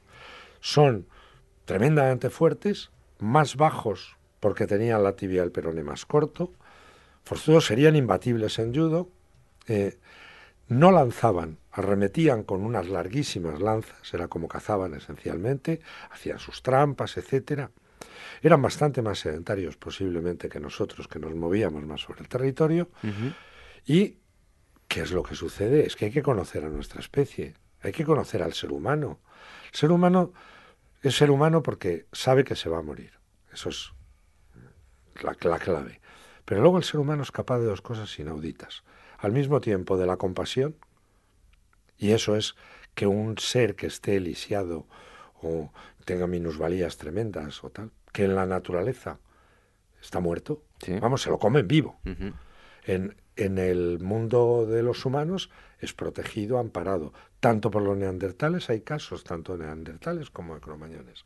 Pero al mismo tiempo que es eso, el ser humano, que es la maravilla, tiene la otra parte es el ser más terrible, porque es capaz de matar por odio, por pura besania. Y, y, bueno, ahí está la guerra y las matanzas y desde luego los restos de violencia que hay intraespecíficos en la cima de los huesos y son preneandertales de hace 400 y pico mil años. Por tanto, la disputa por el territorio es simplemente irlos empujando porque ¿dónde están los dos últimos cráneos neandertales? Gibraltar y Zamarraya, como si los hubiéramos empujado hacia el sur. ¿Por qué? Bueno, pues porque una especie tiende a desplazar y, a echar a otra competidora. Esa, eso es lo que hemos visto. Esto es una novela. Esos eh, cromañones fueron avanzando. ¿Cuándo se produce la extinción del neandertal? Y esta es la clave, es que la extinción de los neandertales se produce en la península ibérica. Es que la península ibérica es el último territorio neandertal del mundo. Y yo creo que... Y otra cosa, del todo, del todo, no. Nublares yo lo apuntaba, se hablaba de un híbrido. Ahora ya sabemos, entonces, que fue hace 10 años, algunos me dijeron que era una locura, no los científicos, me dijeron, tú sueña. Ya llegará luego Bermudo de Castro, que aparece una muela y hunde todo el árbol genealógico del, de la humanidad. Otro gran descubrimiento ellos. Pero eh, en este caso se ha demostrado que hay, queda en nosotros, en, en Eurasia, en los cromañones que ahora que somos euroasiáticos, al menos un 2, un 3, incluso un poquillo más de ADN de origen neandertal. Así que me, alegro que no todo en la vieja raza humana se ha extinguido. Bueno, em, en cuanto a la novela, ¿qué personajes se van a encontrar todos los lectores? Bueno, mm, efectivamente, porque esta es una novela de personajes. Esto es, pues fundamentalmente señalaría los dos protagonistas como los dos líderes de uno del clan, de los clanes cromañones, eh, que va haciendo todo un recorrido por, su vida hasta, hasta convertirse, ¿no? No, no nace, es un huérfano. Me encantan los huérfanos por, me doy cuenta sin, cuando acabo la novela que vuelvo a poner a lo mejor un huérfano, porque es que el que sobrevive a eso realmente es muy fuerte. Eh, siempre ha habido grandes huérfanos en la historia, Rómulo y Remo, por ejemplo. Pero ese es uno. Por otro lado está el jefe neandertal. El jefe neandertal, que es un híbrido. En realidad es un híbrido que chocan porque él tiene la idea, y eso es verdad, que la demografía, que, que apenas hay nacimientos, y entonces se lanza a buscar la supervivencia de su especie. Y el choque se hace inevitable. Luego, el gran chamán, que este me apetece mucho, porque es un hombre llegado de algún sitio que luego se va a descubrir de dónde ha llegado, pero diré que lleva una estatuilla que en realidad está eh, pues eh, cogida de, la famosa estatuilla del hombre león, que es la primera estatuilla en la humanidad, es del clan de los hombres del león. Y, y, con esto estoy diciendo mucho de dónde proviene, pero también por unas cuevas por las que pasa y lo empiezan a recibir, que son las cuevas vascas, donde han empezado a aparecer grandes grabados de leones cavernarios. Eh, en, Arminche les he dejado el nombre en euskera algunas. Arminche, Cain, y, luego, bueno, pues el otro día en el Museo de la Evolución Humana está allí el fabuloso león cavernario que ha sido encontrado, su osamenta completa en, en, en Aricruch, en otra cueva vasca. Así que yo decía un poco de coña, a ver si esto de los leones va a ser verdad. Y me dijeron, pues no será por cómo han jugado hoy en Salmamés que les habían metido uno tres, ¿no? Pero parece que esa zona hay como una predilección totémica hacia el león. Toda la cornisa, el bisonte es dominador. Otro que me parece que aparece continuamente es el Prevalsky, el caballo Prevalsky. Me emocionó la cueva de Candamo. Es uno de esos sitios donde te das cuenta que estás en un lugar mágico, pero de, una fuerza telúrica enorme, la que tiene Altamira o la que tiene Los Casares o la que tiene Tito Bustillo. Esos lugares, bueno, no sé si yo tengo una particular sensibilidad con este tema, pero dicen algo. Bueno, muchas veces, mm, y yo también lo quiero reivindicar, que nosotros vivimos como vivimos gracias a, a nuestros prehistóricos, ¿no? Pero eh, ponerse en, su piel, intentar retroceder en el tiempo, dormir, no sé si está bien hecho el símil o no, pero el, grado de tensión que tendrían que tener se puede asemejar a vivir en un eh, campo de concentración, en el sentido de que debían estar eh, con un ojo abierto y otro cerrado, por eh, el grado de humedad que tenían en, en, las cuevas. O sea, eran unas condiciones que muchas veces no nos paramos a pensar lo difícil que era la vida en, aquella época. Era dura, estabas al 100% o... pero teníamos el fuego. Y el fuego, eso da un puntazo. O sea, un descubrimiento tan absolutamente trascendental. Teníamos el fuego. Dentro, a poco tuvimos también un gran aliado, el lobo, nuestros perros. El vínculo más increíble, mira, la mirada del lobo se lo dediqué solo a esto. El vínculo más increíble que ha establecido una especie con otra. Una especie como la nuestra de cazadores organizados y jerarquizados, cazadores y recolectores. Y un y, lo que es una manada de lobos, lo sé. Yo he tenido la suerte de tener grandes maestros. Eh, mm, mira, Miguel de la Cuadra me hablaba de supervivencia. Pues algo de peritaje en selvas aprendí con él en siete expediciones de la Quesal y en dos Camel. Pero Félix Rodríguez de la Fuente tenía los lobos a seis kilómetros de mi pueblo, en Bujalaro, y los tenía en Pelegrina. O sea, em, y aprendí mucho de él y de sus discípulos. Bueno, esas dos grandes manadas se alían, porque nosotros después, mucho tiempo después, miles de años después, inventamos la agricultura y la ganadería. La ganadería es caza estabulada es coger lo que cazabas antes, ponerlo en un aprisco para tenerlo a mano. Ah, nunca se han matado tantos animales como ahora para alimentar a 7.000 millones de seres humanos. Es que los mandamos matar. Soy que malos, pero, pero, pero la, para eso, para la caza, el lobo fue absolutamente esencial. Era nuestro olfato y nuestros oídos. Nuestra nariz y nuestros oídos. Hoy todavía las, las monterías, en las realas de, de Podencos, ves que cazan con los hombres exactamente igual. Un día me llevar solo para que lo viera. Esa alianza, y nos dio también mucho calor. ¿Con quién duermen los mendigos las noches frías? Con sus perros aquí en las ciudades. ¿Qué dice un aborigen australiano cuando una noche en el desierto es muy fría? Esta es una noche de cinco dingos. ¿Con quién cruzamos la glaciación? Nosotros durmiendo con nuestros perros y con nuestras pieles, por supuesto. Era dura, pero no era no, el hombre no estaba aterrorizado. Mira, se solían superponer los clanes de humanos con leones cavernarios. ¿Quién se retiraba? El león, porque nosotros lo cazábamos, porque nosotros matamos a distancia. Los Masai, los jóvenes Masai, los moral Masai, matan un león así. ¿Cómo lo hacen? Soltando lanzas desde un costado cuando se va hacia allá. Si llega al guerrero, le ha arrancado la cabeza de un... Y es un león africano de ahora, que un cavernario era ese bicho y, medio más. O sea, que era un, monstruo, para decirlo así. Bueno, pero quien se retiraba era león porque sabía, en la cueva de la Garma, lo que era la alfombra de una de esas cuevas, que está dentro de la propia de una de las tiendas, es una piel de cavernario. Y creo, mira, hay una, hay una imagen que se me quedó grabada. Un niño masai corriendo con un palo a un león, ahora. ¿Por qué? Porque el león, en cuanto oye las esquilas del ganado masai, sabe que esos tipos tienen lanzas y lo mata. A él, igual matado a su madre o a su tía o tal.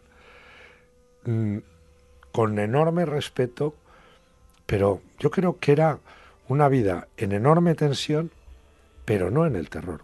Quizás les diera más terror algo que aparece en la novela, un eclipse. Uf, eso sobrecoge a la Tierra, un eclipse. Parece que una boca gigante del firmamento se está comiendo al sol, a la luz, ¿qué va a ser? Eso, pero también tenían medicinas. Y luego hay una cosa que yo siempre quiero recalcar, el papel de la mujer claro, en un sitio de las cuevas, si te fijas, están las grandes pinturas, están los bisontes. Tenemos mujeres por todos lados. Pero luego, en otro, en otro muy recóndito, en otros sitios donde aparecen las vulvas, en, ro en ocre rojo, etcétera, y las estatuillas, no aquí en España, no, pero las estatuillas de la toda Europa aparecen. Eso es el culto primigenio, el culto a la madre, a la diosa, a, a la fecundidad. Aquí también no hay estatuillas, pero hay grabados y, pinturas. Es increíble, pero yo creo que es el, el culto primigenio. Y el linaje, ¿quién lo hacía? Las madres. Por tanto, eh, creo que era una sociedad bastante más matriarcal, hasta que no apareció la agricultura. Empieza el neolítico, el neolítico es el momento de, de estabulación y de sumisión de la mujer, pero en la prehistoria me parece que no. Y además el, el clan lo llevaban ellas. Es que en las cuevas, me ponía un ejemplo el otro día, dice, vamos a ver, cuando se van los hombres al mar, ahí, pues vuelven al cabo de tres meses, llegan a casa, si un momento determinado rechistan así y tal, dice, aquí se come las dos y si no, al albar. Quiero decir que las mujeres, los niños, los ancianos, etcétera, y luego no era cazar bisontes. Pues, Oye, si cazabas un mamut, fíjate, o encontrabas una ballena varada, uf, fiesta para cinco tribus. Pero el día a día era coge caracoles, coge co- si, si vives a nivel del mar, coge conchas, recolecta todo tipo de raíces, de bulbos, de frutos. Y eso, utiliza gordolobo para enverbiscar el agua y, y que atufar a los peces y que suban. Eso lo hacía el clan y eso pues lo hacían pues fundamentalmente yo creo dominados por, por las mujeres. Por lo tanto, y ya a modo de conclusión para, para terminar, nos enfrentamos a la verdadera edad de oro de la humanidad. Bueno, es una frase, pero es que a mí es que me gusta mucho. ¿Por qué? Porque yo creo que el hombre en ese momento era uno con la naturaleza, en una gran tensión. No la habíamos dominado absolutamente, no la habíamos aplastado. Es más, no, no la habíamos ni estaquillado ni, ni, ni pretendíamos poseerla, que, que no deja de ser una tontería. ¿Te acordarás aquello del jefe Sius de los Lakota, ¿no? Pues estos hombres blancos se han vuelto locos. Quieren poseer la tierra, la tierra la que nos posee a todos. La tierra no es nuestra esclava, es nuestra madre. Y hasta que no entendemos, entendamos eso, creo que vamos por pésimo camino. Y fíjate, yo soy cazador, eso sí, muy conservacionista, he estado con los movimientos ecologistas de- desde el primer día y ahí estaré. Ahora a mí cuando ya se ponen en plan animalista, digo, pues mira, honradamente, para comer jamón hay que matar al cochino.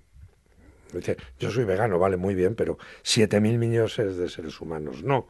Y si no, si seguimos por ahí, pues colegimos que finalmente las lechugas tienen sentimientos y les damos derechos humanos. Entonces, o sea, quiero decir, la relación con la naturaleza de verdad y en la verdad. La naturaleza no es la ñoña bobería de Walt Disney, que no ha habido tío que más daño le haya hecho a la ecología, al medio ambiente, a la naturaleza. Porque mira, porque es que los ciervos no hablan, ni los lobos son amigos de los corzos, ni Pumba, que es un jabalí, es amiguito de un león. No. Eh, Es que no va por ahí. Entonces, claro, esa ñoñería acaba impregnándolo todo y acabamos haciendo unas memeces inmensas. Y fíjate, no hay en contra del maltrato. Vamos, creo que discuto con Pérez Reverte por, por ser quien, mm, mi amigo Arturo y yo estamos más en contra. Quiero decir, no me parece alguien que maltrata a un perro, me parece una infamia y el tipo un canalla de un nivel del 4. Pero dicho lo cual, sepamos cuál es la verdad de la naturaleza. No, no, no l- hagamos el memo, no la ñoñifiquemos, que ya vale. Bueno, pues todo aquel que quiera adentrarse en la prehistoria, en el paleolítico, lo va a poder hacer en- con este libro, La canción del bisonte, la novela sobre la Primera Guerra de la Humanidad. El autor ha estado aquí con nosotros, es un libro editado por Ediciones B. Antonio Pérez Henares, muchísimas gracias por haber Muchas estado aquí. gracias a ti, David, y a vosotros. Ágora. Historia en estado puro. Isaac Castro, premiado por el MIT desde Davos. Pero ya no va a tener sentido nunca más estudiar ciencias puras, eh, sino que va a ser eh, todo eh, eh, transversal. Silvana Buljan, CEO de Buljan and Partners. Cuando ya empezamos a estructurar nuestras empresas, muchas veces perdemos esta visión del cliente porque empezamos a tener unas gafas corporativas en vez de las gafas del cliente. Carlos Emilio Gómez, responsable de Waze en España. Pero el Burning Man es como el tubo de escape creativo, artístico más, más libertario o más liberal, donde todo Silicon Valley pues va allí. Capital Radio. Te escuchamos.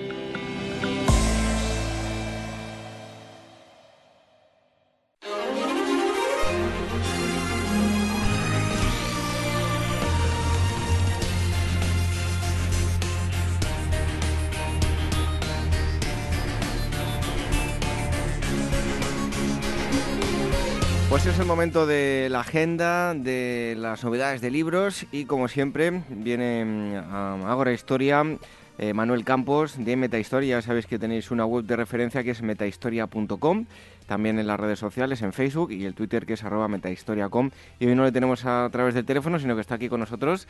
Buenas noches, Manuel. Buenas noches, David. Es un placer volver a estar aquí en el estudio. La verdad es que se echaba de menos. Ya te echábamos de menos nosotros también, ¿eh? Bueno, de fútbol no hablamos, ¿no? no hablamos mejor de, fútbol dejémoslo porque vamos. Estamos en un programa de historia, así que eh, vamos con las novedades. En primer lugar, Gobernar el Mundo de Mark eh, pues este libro, la verdad que a pesar del título, es, es un libro sobre la historia de un sueño, por así decirlo. La verdad es que es, el libro aborda un intento que lleva haciéndose sobre todo desde los últimos 200 años, que es gobernar el mundo.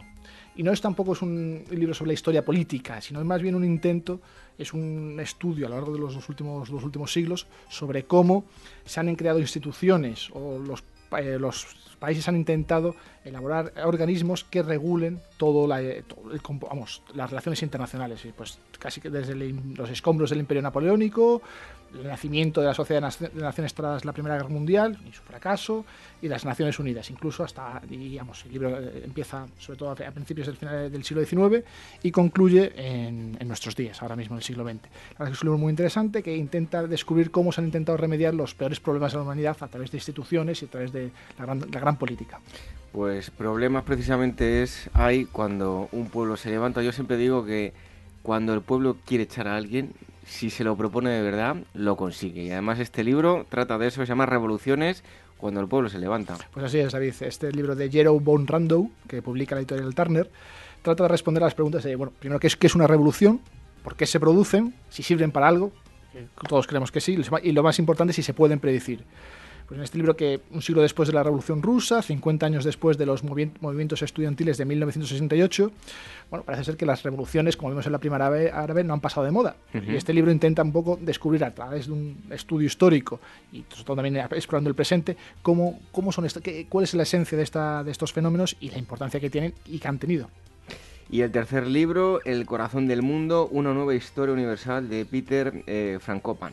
Pues este investigador de la Universidad de Oxford nos acerca un, libro, la verdad es que es muy interesante, que por su título puede ser un poco engañoso, porque no es una historia universal al uso, sino que para, el, para Peter Frankopan el núcleo, es decir, el corazón de la historia se encuentra en Euroasia, es decir, la parte, lo que diríamos que es Oriente, Oriente Próximo, es allí donde aparecen las civilizaciones, donde se desarrollan las grandes religiones y los imperios antiguos, y donde hoy todavía, bueno, también las cruzadas, y hoy, por supuesto, está todo el problema de Oriente Próximo. Pues bien, este el Peter Frankopan lo que hace es un recorrido histórico sobre esta región y las relaciones que han tenido con el resto del planeta. Y es un, la verdad es que es un libro muy divulgativo, muy bien escrito, que nos acercan cosas que quizás no conocíamos de la región. Vamos ahora con actividades culturales, ciclo de conferencias, historia de la vida en la Tierra. Pues eh, a partir sí, el 3 de mayo comienza un ciclo de cinco sesiones que organiza la Fundación Juan March, en la que se va a explorar, eh, nos intenta aproximar nuestros conocimientos sobre la historia de la vida en nuestro planeta, por supuesto, a través del estudio de los fósiles. Pues el recorrido se inicia con una revisión de los primeros seres vivos. De hecho, la primera conferencia la imparte Diego García Bellido, el 3 de mayo a las 7 y media, que lleva por título La vida en la Tierra hace 500 millones de años, los primeros animales. Y bueno, pues nada, durante la era paleozoica existen numerosos organismos y van avanzando, es decir, las distintas conferencias van avanzando hasta llegar al Homo sapiens y hasta la aparición de los primeros seres humanos. Eh, otra mm, eh, conferencia, ¿qué significa pensar en la tradición filosófica europea? Pues esta conferencia que tiene lugar el 2 de mayo en el Instituto de Humanitas de Barcelona, que está a cargo de Arturo Leite, se, inserta dentro de otro ciclo que se prolonga durante también varias sesiones, que se llama Celebrar Europa, y que bueno, que el ciclo intenta pues, responder también a las preguntas de qué es Europa, qué supone ser ciudadano europeo, y el curso propone una reflexión sobre los diversos aspectos de la comunidad cultural y política que llamamos Europa, decir, más allá de la economía y los imperativos comerciales, es intentar encontrar las raíces de Europa. Pues bien, la primera conferencia, que es eso, efectivamente intenta conocer cuál es la tradición filosófica común europea, cómo se ha ido forjando y cómo ha ido evolucionando a lo largo de la historia. la verdad es que es muy interesante porque las distintas conferencias pues abordan la religión, eh, la, cultura, la música, el artista, entonces, y esta primera, que tiene lugar el 2 de mayo, pues aborda la, la tradición filosófica y una exposición, iconos de estilo, una mirada a la indumentaria tradicional. Bueno, hemos optado por una exposición distinta a las que estamos acostumbrados. Eh, la organiza el Museo del Traje y ha empezado en marzo, el 15 de marzo, y se prolongará hasta junio. Y bueno, nos, ha hecho gracia esta exposición, gracia, nos ha llamado la atención, porque bueno, el toda la, sesión, eh, la exposición va sobre eh, los valores estéticos y artesanales de la confección tradicional española, es decir, cómo se, la, lo que viene siendo la, la cultura popular, los vestidos populares, y cómo han ido evolucionando y también cómo han influenciado pues, en grandes diseñadores como Valenciana, Gapombo, Antonio el Castillo, y después, por supuesto, también a los, a los pintores. La verdad es que la muestra es muy, muy interesante, hay muchísimas muchísimos vestidos, muchísima indumentaria y además se acompaña por una, obra fotográfica de José Ortiz de Chagüe, lo cual nos acerca, permite acercar de una forma distinta a lo que es la, la, cultura eh, de, de, la moda eh, tradicional española. Bueno, pues aquí están las exposiciones, conferencias, libros. Por cierto, que como venimos diciendo en el programa también, Manuel Campos va a estar el 18 de eh, mayo. Vamos a estar grabando el programa por, diversas, por diversos motivos no se puede hacer en riguroso directo, pero vamos a grabar el programa y luego se va a emitir en el Museo Arqueológico Nacional. Todo el mundo aquí, todo el mundo que quiera acudir puede ir a, a verlo porque se va a grabar con público. Es la noche de los museos, así que queremos pasar una noche estupenda y Manuel Campos también estará allí, ¿no? Hombre, por supuesto. Intentaremos aportar algo un poquito. Bueno, pues ahí te tendremos de momento la semana que viene con más cosas. Ya sabéis que hasta que llegue el próximo sábado, pues podéis eh, consultar una página web que es metahistoria.com, también a través de las redes sociales en Facebook y el Twitter que es arroba metahistoria.com. Manuel Campos, hasta el próximo día. Un placer.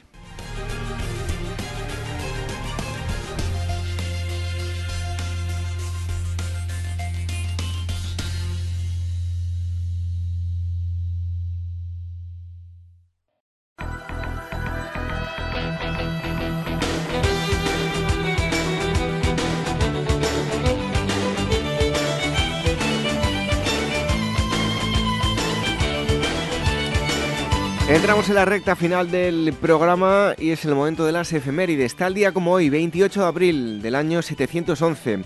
Esta madrugada, el conde Julián, junto al ejército de 12.000 bereberes al mando de Tarik, el lugarteniente del gobernador árabe Muza, cruza el estrecho de Gibraltar, adentrándose en España, dispuesto a ayudar a los huiticianos, enemigos del rey visigodo Don Rodrigo.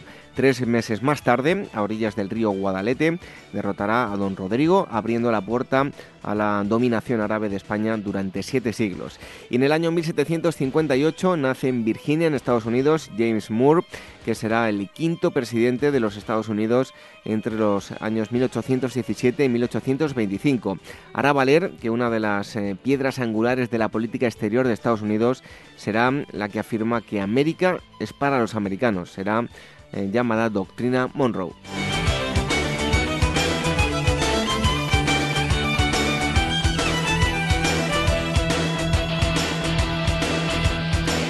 ...29 de abril de 1483... ...en la isla de Gran Canaria... ...la más poblada de las Islas Canarias... Eh, los aborígenes finalmente deponen las armas... ...siendo conquistada por el Reino de Castilla...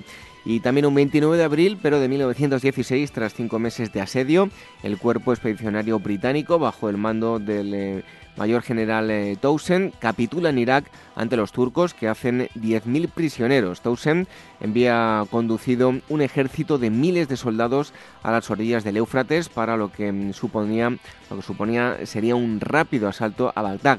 Pero los británicos subestimaron a su enemigo siendo forzados eh, por dura resistencia a mm, recalar en la ciudad de Al-Qud, donde eh, estuvieron eh, sitiados cinco meses hasta su rendición.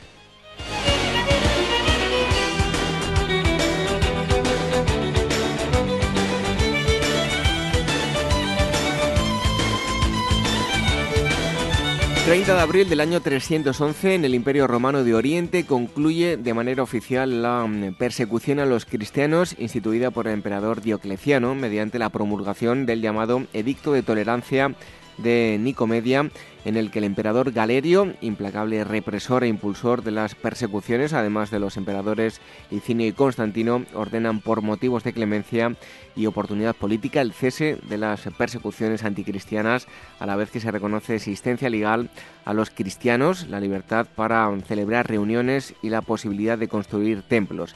Y también un 30 de abril, pero del año 1586 en Lima, eh, actual Perú, nace Isabel Flores de Oliva, que pasará a la historia como Santa Rosa de Lima será la primera santa del Nuevo Mundo y la patrona de Lima y del Perú.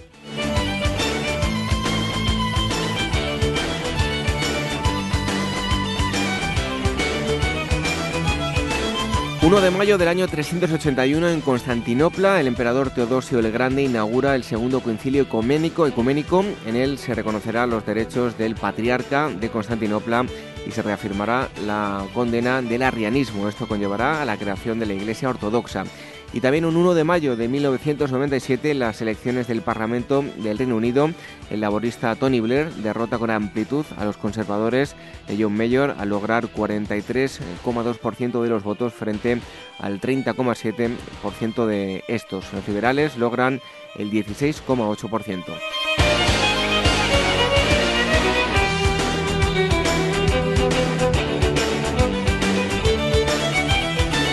2 de mayo del año 1598, en Berbins, en Francia, el Papa Clemente VIII media por conseguir la paz entre Francia y España. Felipe II por España y Enrique IV por Francia firmarán la paz que pondrá fin a la guerra franco-española iniciada en 1595. Y en 1879, en Madrid, Pablo Iglesias funda en la clandestinidad el Partido Socialista Obrero Español. En 1881 será legalizado.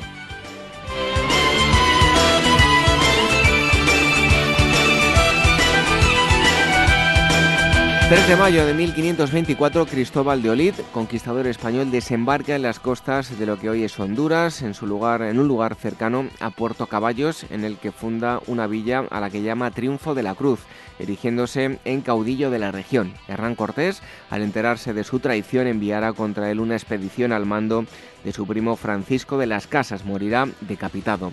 Y también un 3 de mayo del año 1896, en la ciudad rusa de Kiev, ahora perteneciente a Ucrania, nace la que será política y primera ministra israelí en Golda Meir. Será primera ministra de Israel entre los años 1969 y 1974, año en que dimitirá por un escándalo sobre la falta de preparación militar de las tropas israelíes durante la guerra del Yom Kippur de 1973.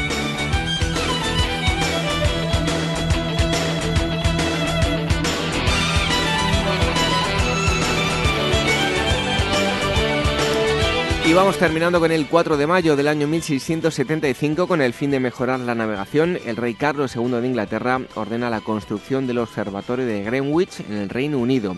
Y en 1994 con la presencia de 44 países y 2.954 em, deportistas se inauguran en París las eh, séptimas Olimpiadas de la Era Moderna. Se clausurarán el 7 de julio de ese mismo año. Efemérides históricas. En un momento nos despedimos.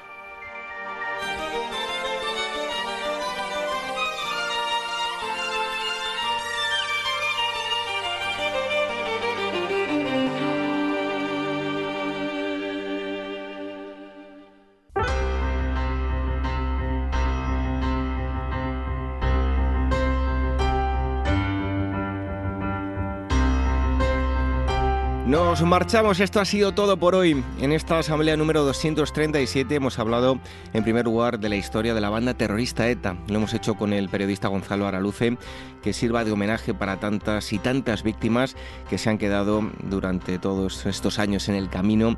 La violencia nunca es el camino y lo hemos visto con ETA, una historia que nunca debíamos haber contado. Después hemos estado hablando de Aragón, de Cataluña y de la corona de Aragón con la historiadora Marisa Y en tercer lugar nos hemos ido hasta tiempos paleolíticos con el periodista y escritor Antonio Pérez Henares y su novela La canción del bisonte.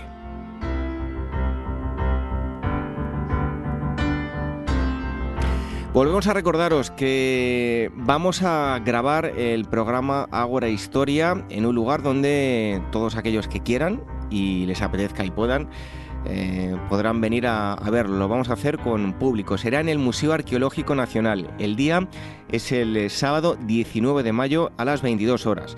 Vuelvo a repetir que en redes sociales difundimos erróneamente que era el viernes 18 de, de mayo y no, es el sábado 19 a las 22 horas. Nos han preguntado si se pueden reservar varias personas ya.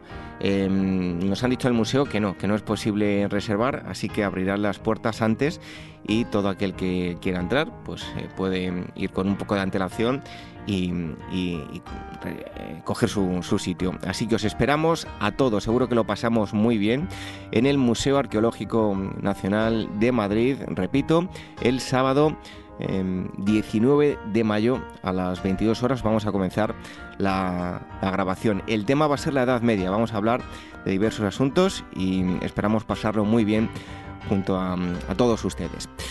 Eh, como siempre, eh, recordamos que nos pueden dejar valoraciones y eh, reseñas en todas las plataformas de, podcast, en iVoox, en iTunes, en Spreaker y todos aquellos que nos dejen algún mensajito, pues les mandaremos un saludo semana tras semana. También a través de las ondas los sábados a las 22 horas, como siempre, en la sintonía de Capital Radio y los domingos a través de Radio Sapiens, donde también emiten nuestro programa, una radio de carácter divulgativo, radio online. Y las redes sociales, el Twitter, arroba Agora Historia, facebook.com barra Agora Historia Programa y telegram.me barra Agora Historia Radio. El email, si quieren contactar con nosotros, contacto arroba agorahistoria.com y agora arroba capitalradio.es. Hoy terminamos con una frase del eh, filósofo y matemático francés René Descartes. Dice así, no hay nada repartido de modo más equitativo en el mundo que la razón. Todo el mundo está convencido de tener suficiente. Buenas noches, hasta el próximo sábado. Sean felices.